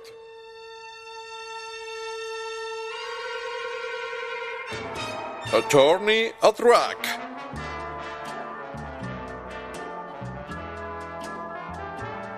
Gracias a nuestro letrado, Rock and Roll Animal nos da la oportunidad de demandar a esos seres deleznables del negocio musical. Con la venia su señoría, hoy tenemos en sala a dos sujetos de similar pelaje. El señor Zacarías Manuel de la Rocha, también conocido como Jacques de la Rocha, y el señor Tom Morello, guitarrista de la banda Race Against the Machine. Ah, ese nombre es un nombre un tanto rojillo, lo entiendo, su señoría. ¿eh? Ira contra la máquina, contra el sistema. Pero le prometo que ambos sujetos, así como el resto de miembros de la banda, van a cumplir con lo que su señoría dictamine en la sentencia que tendrá bien a emitir cuando su agenda lo permita. En cualquier caso, en 2020, Race Against the Machine han anunciado su vuelta a los escenarios, cinco actuaciones en Estados Unidos y probablemente un concierto en Coachella. Todos los aficionados al rock, todos los rojillos, esperamos con ansias que esta banda visite también Europa y si puede ser, visite también España. Fuck you, I won't do what you told me. Ah, lo lamento, su señoría. Eh, sí, Zacarías, Zac de la Rocha, tiene el baile de San Vito y siempre va repitiendo eh, esa frase. Fuck you, won't do what you told me. Em, eh, Zac, por favor, eh, respeta, eh, guarda sala, guarda sala, por favor. Eh, sí, señoría, lo lamento. Continúo con mi discurso. Le prometo que el señor Zac de la Rocha va a cumplir con su sentencia, pero bueno, es de talante rebelde, revolucionario. En cualquier caso, Race Against the Machine son una banda esencial de los 90, una banda que publicaron cinco, no, cuatro discos de estudio, Race Against the Machine, Evil Empire, The Battle of Los Angeles y Renegades, con temas tan contundentes como Testify, como Guerrilla, eh, temas apabullantes como Killing in the Name, Bomb Track, Bullet in the Head, o también ese tema tan excelso llamado Bulls on Parade de su álbum Evil Empire. Uh, fuck you, I won't do what you told me. Uh, Zack, por favor, es suficiente, es suficiente. Siéntate, por favor. Tom, dile algo, dile algo a Zack. En cualquier caso, su señoría, Tom Morello es uno de los guitarristas mm, con más riffs en su haber, según la prestigiosa revista The Rolling Stone. Las letras de Race Against the Machine son letras absolutamente originales, fruto de la imaginación revolucionaria de Zacarías. Y en cualquier caso, Race Against the Machine es una de las bandas esenciales de los 90. Nos congratulamos por su vuelta. No tienen ningún, ningún disco malo que baje de nivel. Y por lo tanto, aunque luego haya habido desvaríos por parte de el resto de miembros de Race Against the Machine, cuyos nombres no nos importan, un batería y un bajista, aquí lo importante son el señor Zacarías y el señor Tom Morello que están presentes en la sala. En cualquier caso, como decíamos, ese desvaneo con ese grupo llamado Audioslave, cuando Race Against the Machine ya se disolvieron, tuvieron ah, un par de discos ah, buenos, originales, quizás por la voz de el malogrado Chris Cornell, desaparecido hace dos años, lamentablemente. Pero en cualquier caso, lo que sí le parecía una broma al letrado que le habla es eh, ese proyecto, ese pseudo proyecto llamado Prophets of Rage, aprovechando riffs y canciones de los Race Against the Machine con unos raperos. No nos gusta el rap, no nos gusta el hip hop, pero sí que nos gustan los Race Against the Machine. Por lo tanto, su señoría, termino ya mis alegatos y solicito a la sala que Race Against the Machine han de ser absueltos. Próximamente más demandas y más querellas contra esos seres deleznables del negocio musical. Absueltos, no podía ser de otra manera para alguien que también ha crecido escuchando la guitarra de Tom Morello y las proclamas de Zack de la Rocha, que estaba por ahí cantando. creo que creo que si sacamos el Patreon va a ser para ingresar a, a San Freebird en, en un psiquiátrico y recuperarlo porque se le está yendo la pelota de Está- mala manera. Está guay la voz que. la imitación de, Zack de la Rocha. No, no, pero era Zack, de verdad. No, no, claro. Es- Estabas contando tú antes Audioslave, ¿no? La, la- la banda con Chris Cornell, que eran. sonaba- a mí no me entraron, porque fíjate que me, me encantaban Soundgarden, me flipa la voz de Chris Cornell, me gustaban mucho Rage Against the Machine, pero fíjate, lo que tú antes decías de Bob Dylan y de Johnny Cash, a mí me parece que no empastan bien eh, estos dos. Sin embargo, a ti te gustó como adolescente que eras. A ver, tú ten en, claro, es que tú ten en cuenta que yo ya yo soy de una generación que hay muchas cosas, por ejemplo, Marilyn Manson no, porque con el yo creo que fue el Mechanical Animals o fue cuando, fue el disco en el que fue a la MTV y hizo People Like Me y apareció en culos en la MTV y ese vídeo dio la vuelta a mi instituto. Marilyn Manson en culos por la tele. Pero por ejemplo, Reigns Against the Machine estaban ya ahí cuando yo empecé a tener interés por la música. Entonces son grupos que no tengo localizados. Soundgarden, por ejemplo, yo llegué a Soundgarden y a Race Against the Machine a través de Audioslave, a los dos grupos. Porque de repente Audioslave lo reventaron, me, me lo dejó un colega. Un colega, de hecho, me puso el primer single. eh, y, y me dijo, no, pero es que este grupo en realidad es la fusión del cantante de Soundgarden, que era un grupo del que yo había oído hablar, pero era época pre-internet, entonces tú- alguien te hablaba de Soundgarden, pero tú no tenías acceso a Soundgarden, a menos que te compraras un disco de Soundgarden. Y como yo era adolescente, elegía muy bien los discos. Alguien te tenía que poner algo para, o, o un crítico que tú siguieras mucho, o por ejemplo JF León en Onda Cero podía pinchar algo, es verdad, era así. Porque yo, en aquel yo escuchaba, me acuerdo, el sótano de Radio 3, creo que era. Programa de Carlos Pina, ¿era el sótano de Radio 3? ¿O No, el sótano ese de Diego RJ. El de Diego Era RJ. Bienvenidos al Paraíso, de Carlos En- Pina, programa en el Car- cual yo colaboré también. Pues en el programa de Carlos Pina encontrábamos mogollón de música, porque claro, no tenías otra forma. Entonces a ti te decía un colega, Soundgarden se salen, pero tú veías que era grunchy y que le molaban Nirvana. Y yo decía, ¿te gusta Nirvana? Tú no tienes ni puta idea, porque éramos adolescentes y éramos locos. Entonces en aquel momento desprecié muchísima, mucha, muchísima música. De hecho, nunca he visto en directo los White Stripes porque los despreciaba en aquel momento. Y esa ignorancia e incultura te conducía a flipar de forma rara. Y yo flipé con Audioslave. Es cierto lo que dices, ¿eh? que Audioslave realmente es un grupo que se te puede pasar de moderno en un momento dado. Porque la voz de Chris Cornell con, el, con los riffs y la forma de tocar de Tom Morello en ese grupo, quizás sí, no sé, no sé. A mí me flipa. Pero no puedo decirte que me flipe de manera objetiva. Me flipó en su momento siendo un chaval, me sigue flipando ahora.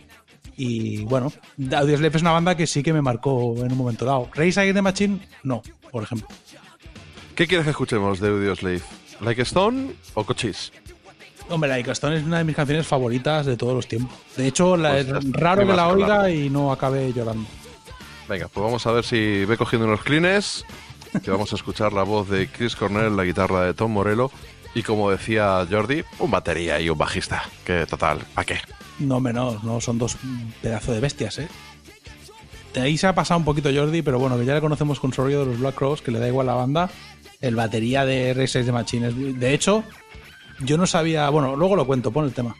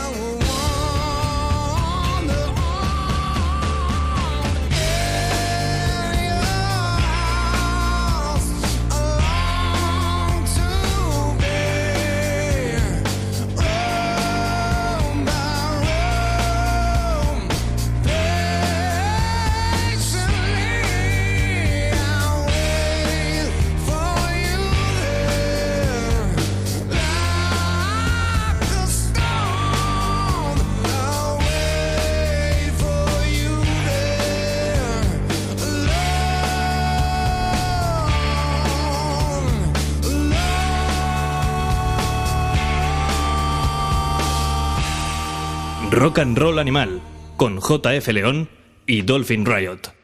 Like a Stone, no sé si nuestro querido Dolphin está tirando de, de cleans o no, pero ahí estaban Chris Cornell, eh, Tom Morello y un batería y un bajista cualquiera, como dijo, como dijo Jordi en su juicio. Pero vamos a ti te ver. parecen una buena base rítmica, ¿no? No, no, son espectaculares. O sea, me voy a permitir. A ver, hay una cosa que yo entiendo que a la gente, pues más o menos le puede dar igual, pero no da lo mismo el batería de ningún grupo.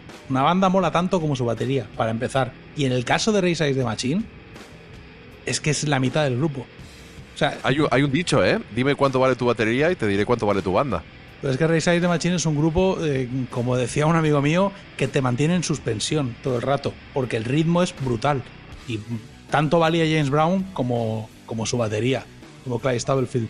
Y en el caso de Brad Wilk, yo tengo una anécdota bastante, bastante curiosa, porque yo lo adoro a Brad Wilk, que es un batería espectacular, y para mí es el 50% del éxito de la música de Race Against the Machine y de la música que hace Tom Morello, porque siempre está con él a la batería. Pero en uno de los download, en uno de los download festival, me invitó un colega y me dejó pase de artista y estaba en el backstage. Pero yo no sabía quién había en el cartel. Fue el año que tocaron Helicopters en el Azkena. Entonces yo fui a el Azkena a ver a Helicopters y al día siguiente me vine a.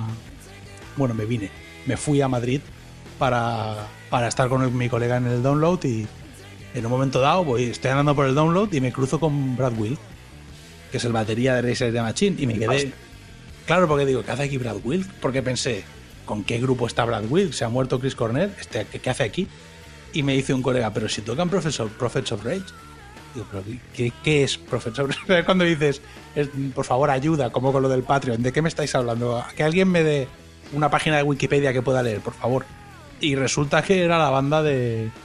La nueva super banda formada por lo que vendría a ser Race Against the Machine, sin Zack de la Rocha y al frente Cypress Hill y Chuck D. Y fue espectacular porque los pude ver desde el lateral del escenario.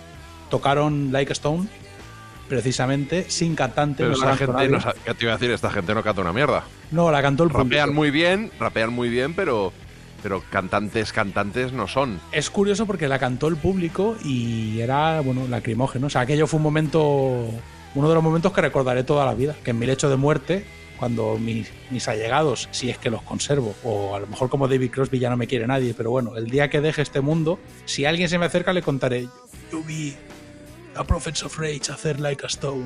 Y fue espectacular. También es cierto que era impactante ver tantos millones de discos vendidos sobre un escenario, porque Cypress Hill, que él solo ha vendido, yo que sé, 50 o 60 millones. Chuck D de Public Enemy, que ha vendido otros tantos millones. Y Race Against the Machine era. Había, Y tan- Audioslave. había tanto dinero sobre el escenario que impactaba. Tenían de seguridad a unos tipos que eran, yo creo, seguridad de Public Enemy, la verdad es que no lo sé. Unos negros de dos metros con pasamontañas o con la cara tapada. Todo, toda la crew iba con la cara tapada, con unos pañuelos. Y llevaban un DJ detrás, que también era un negro de dos metros, que daban un, daba miedo. En el hay un momento que hacen una especie de midley que solo se queda el DJ en el escenario y a nuestro lateral vino Tim Comfort, el bajista.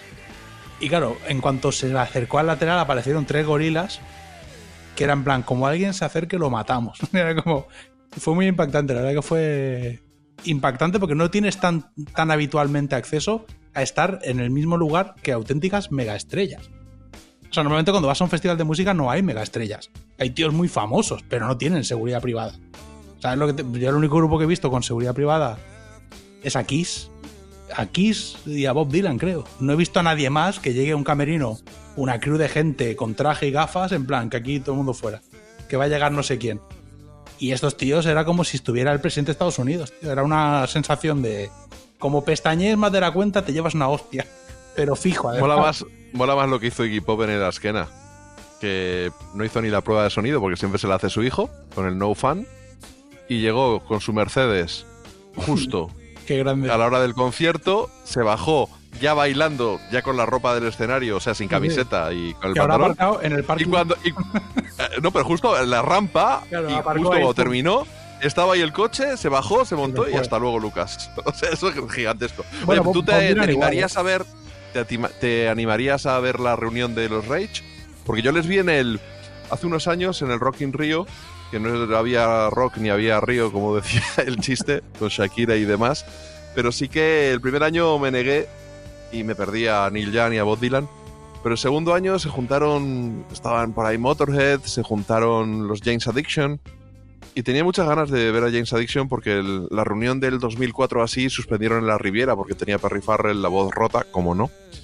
Y dije, coño, voy a ir a verles. Además tocan Rage Against the Machine. Y así como los James fueron bastante decepcionantes, vieron un pedazo de bolo, los Rage Against the Machine, que fue acojonante. No sé si te estoy hablando del año 2008, 2009, puede que de 2010, Pero sí, pero sí. fue tremendo. O sea, mm, fue un grupo que, que no habría ido yo a un concierto suyo y después de ese concierto, ahora mismo sí que me animaría a volver a verle sobre un escenario. Te arrancan la cabeza estos tíos. Pero si es que además, eh, tú ten en cuenta que Rage Against, Machine, Rage Against the Machine es un grupo de intelectuales. O sea, Tom Morello es doctor en ciencias políticas. Tom Morello no es un friki que bebió tanto que ahora no puede, no puede salir a la calle porque se muere. Y Zack de la Rocha, tres cuartos de lo mismo. Estos tíos podrían estar en un círculo de Podemos. O sea, son gente con una vida intelectual muy activa que se han hecho multimillonarios con la música y que han contado con el apoyo de los fans y de la crítica. que para muchos es una contradicción, ¿no? Que unos millonarios Bueno, sí, eh, sí, claro. estén cantando en contra del sistema. eh, Vean, pero es que, sí- es que esto es como siempre. A ver, tú hombre, no es el chalet de Galapagar de, No, de pero hay Pablo una, Iglesias. hay una cosa que hay que tener o que hay que tener en cuenta con los artistas y es la siguiente, que no, son Amancio Ortega. O sea, no se han hecho millonarios explotando gente en la India. Tú eres artista y si te va bien, cuando te forras, realmente los artistas te forras porque te da dinero tu público. O sea, es complicado encontrar un artista que se haya... Luego pueden defraudar a Hacienda. Eso es otra peli.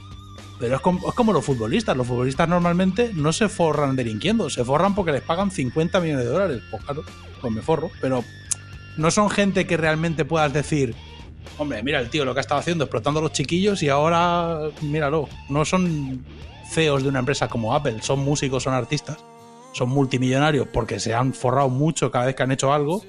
Y yo creo que Race de Machine es realmente un grupo que en directo no puede dar un mal concierto. Si es que son espectaculares. eh. Tom Morello, yo creo que es, sin ser fan de Tom Morello, porque no lo soy, no es el tipo de música que escucho habitualmente, yo creo que es lo más bestia que yo he visto en un escenario. O sea, te- era, era increíble. Y encima estaba tocando medio set de Professor Rage, que no conocía los temas, otro medio set de hip hop y otros temas, los singles realmente de Race de Machine. Y a mí me arrancaron la cabeza. Y era un setlist que no conocía, una banda que no conocía. Realmente la, apuesta era parecida a Race de Machine porque eran dos raperos y una base rítmica muy contundente, pero en serio, espectacular. Yo creo que cualquiera que tenga la opción de ver a estos tíos, ya no te digo verlos en un garito como los viste tú. Porque si vienen aquí, tocarán como mínimo en arenas. No sé dónde tocarán, pero son muy, muy famosos. No, Ah. carne de festival. Carne de cabeza de festival. Bueno, aquí en Estados de Primavera Unidos- Sound, de un ¿Cómo Mad Cool, de algo así. ¿Dónde tocan en Estados Unidos? ¿Se sabe ya? Pues creo que nuestro pesado particular, Jordi. Jordi Sanfribert nos colgó ya el, el avance El- de, El de problema los aquí conciertos. son los precios de Pero las también, entradas. no, hay, pero hay gira europea también, lo que pasa es que no vienen a España. Claro, Creo pero que- que- Mira, el otro día que hablábamos de Ginger Baker, a Ginger Baker, solo a Ginger Baker, por los conciertos del Royal Albert Hall que en 2014 era la reunión de Cream, que creo que fueron cuatro, ¿no? 2004, no 2014. Eso, 2004, pero fueron cuatro conciertos, sí, sí, 2004. Sí, tres o cuatro. Tres o cuatro, le pagaron 5 millones de dólares. A Ginger Baker, que Ginger Baker estaba en un rancho viéndolas venir. No, no estaba en activo en absoluto, estaba el tío con sus caballos y sus movidas, porque lo que le gusta a él son los caballos, el polo y sus movidas. 5 millones de dólares, y te hablo de 2004. Y en Inglaterra, aquí en Estados Unidos, para que te hagas una idea, el otro día yo estaba, bueno, no sé, tenía delante un mar de gente que había pagado más de 200 dólares por entrar, algunos hasta 600. Pues aquí imagínate, llenas un estadio y te forras. No creo que, no sé, cinco conciertos le pueden suponer millones de dólares. No es una gira multitudinaria, son creo que seis o siete conciertos en Estados Unidos y otros tantos en Europa. Pero, pero bueno, vamos a ir despidiéndonos, queridísimo Dolphin. Nos escuchamos en unas semanas. Y si te parece, nos vamos a ir yendo con precisamente con Prophets of Rage. Perfecto, con, con el tema en cuestión, Unfuck the World, ¿verdad? Con el que tú quieras. pues con, con Unfuck the World, que fue el primer single que hicieron juntos y que en realidad lo escuché en directo, no, no está mal la canción. Bueno, nos escuchamos en unas, en unas semanas. Un abrazo fuerte.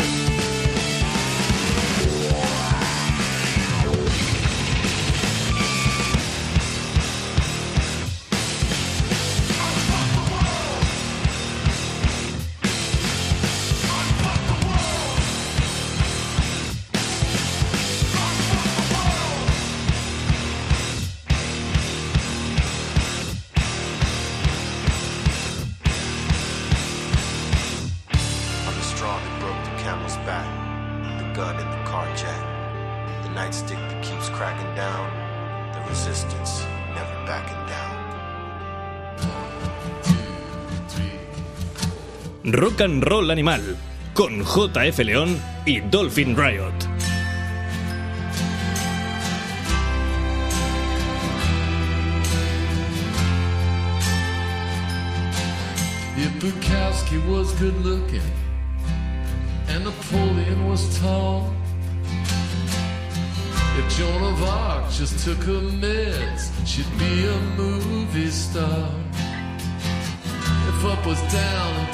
hands up, imagine where we'd be. The New York Dolls would still be here. Music would be free, and I'd be high.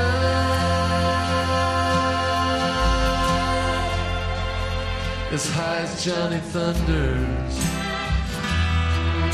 In the land that time forgot, as high as Johnny Thunders.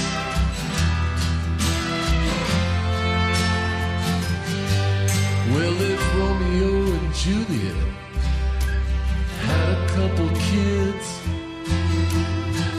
Shakespeare would be on the door, and I'd be president. I'd sit there with my feet up all hours of the night.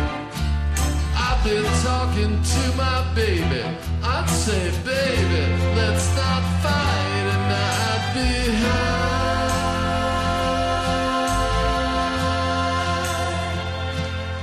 as Johnny Thunders.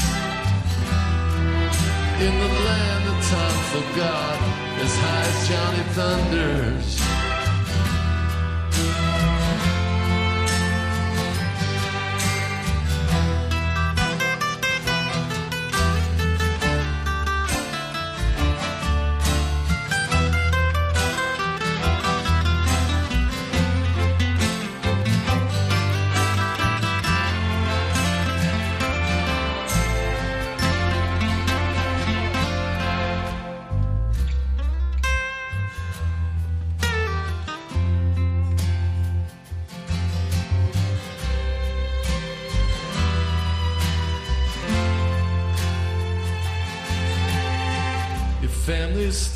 Together, I'd have a window seat. All the children of the world would have enough to eat. Yes, if jet lag was a virtue, man, I'd be so virtuous. To get back in your pants, I might hijack a city bus, and I'd be high.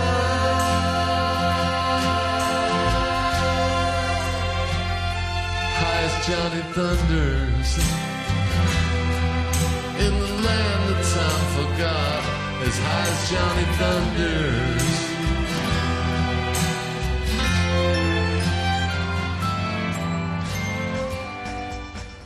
Rock and roll animal. Lex Rock.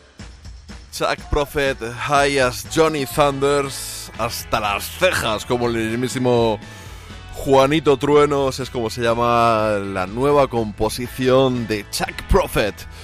Un tipo que está en estado de gracia, que lleva pues, como una década instalado en la grabación de álbumes magníficos, cargados de canciones absolutamente maravillosas, como este Bobby Fuller Died for Your Sins, que suena de fondo y que tantas alegrías nos ha proporcionado cada vez que nos ha visitado a nuestro país. Vamos con un poquito más de punk a la espera de que Chuck Prophet materialice un álbum completo y no solamente un single. Y vamos con los Cyanide Pills, una banda de punk a la antigua, pero cargados de melodías, y han estado de gira por nuestro país, pero sobre todo tocando en el Purple Weekend, que ya evidentemente no es un festival cerrado a lo mod, hace tiempo que dejó de serlo, por unas circunstancias el bajista no ha podido tocar, y BB4 de Susi los Cuatro se ha unido a ellos en un pispás. Se sabía todas las canciones de memoria, de hecho eh, Jonathan BB4 es un gran proselitista, ejerce el apostolado de las bandas que le gustan y los Cyanide Pills son una de sus últimas bandas favoritas. Y dice, me di cuenta cuando me puse a ensayar las canciones de que me las sabía todas. Así que con ese buen hacer que le caracteriza y además de ser un gran tipo, un tipo estupendo, pues se ha estado con ellos paseando por el norte de nuestro país estos días. Y a ver si un día le, convocamos y hacemos un programa para que nos cuente todas esas aventuras, más allá de sus, de sus grupos, con los que ha tocado, con los que sigue tocando, pues esas conexiones que él tiene eh, como manager, como tour manager, como promotor de conciertos. Un, un tipo con el que da verdaderamente gusto hablar. Así que vamos con una de esas canciones, con ese Big Mistake.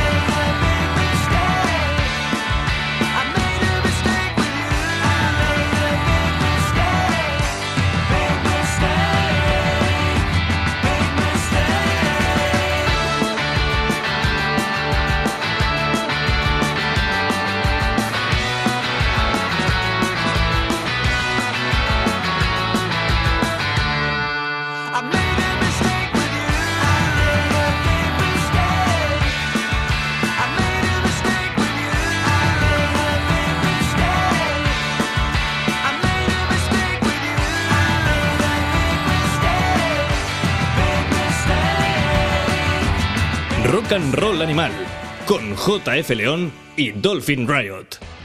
fusionando la energía y la contundencia, la urgencia de bandas del pack del 77 o incluso de- del revival como, como los Breathes, por ejemplo, por hablar de alguna banda reciente, pero con esas melodías que caracterizaron el punk pop de las 90 como los Parasites o los mismísimos Green Day, ahí están los Cyanide Pills mezclando elementos en absoluto novedosos pero con un sonido propio y sobre todo, que es lo importante, haciendo canciones enormes y tremendamente adictivas. Vamos a despedirnos ya con una de las bandas que son la auténtica debilidad de nuestro queridísimo abogado Sam Freebird. Ellas son los Starcrawler. Se han colado en su top 5 de los álbumes grabados en 2019. Ya sabéis que nos tenéis en redes sociales, en todas las plataformas, nuestros podcasts, en iTunes, eh, bueno, en iTunes más bien en podcast de Apple, en Evox, en la página web de Onda Cero, en Spotify. Por favor, suscribíos a todas las que podáis. Y... ¡Adiós!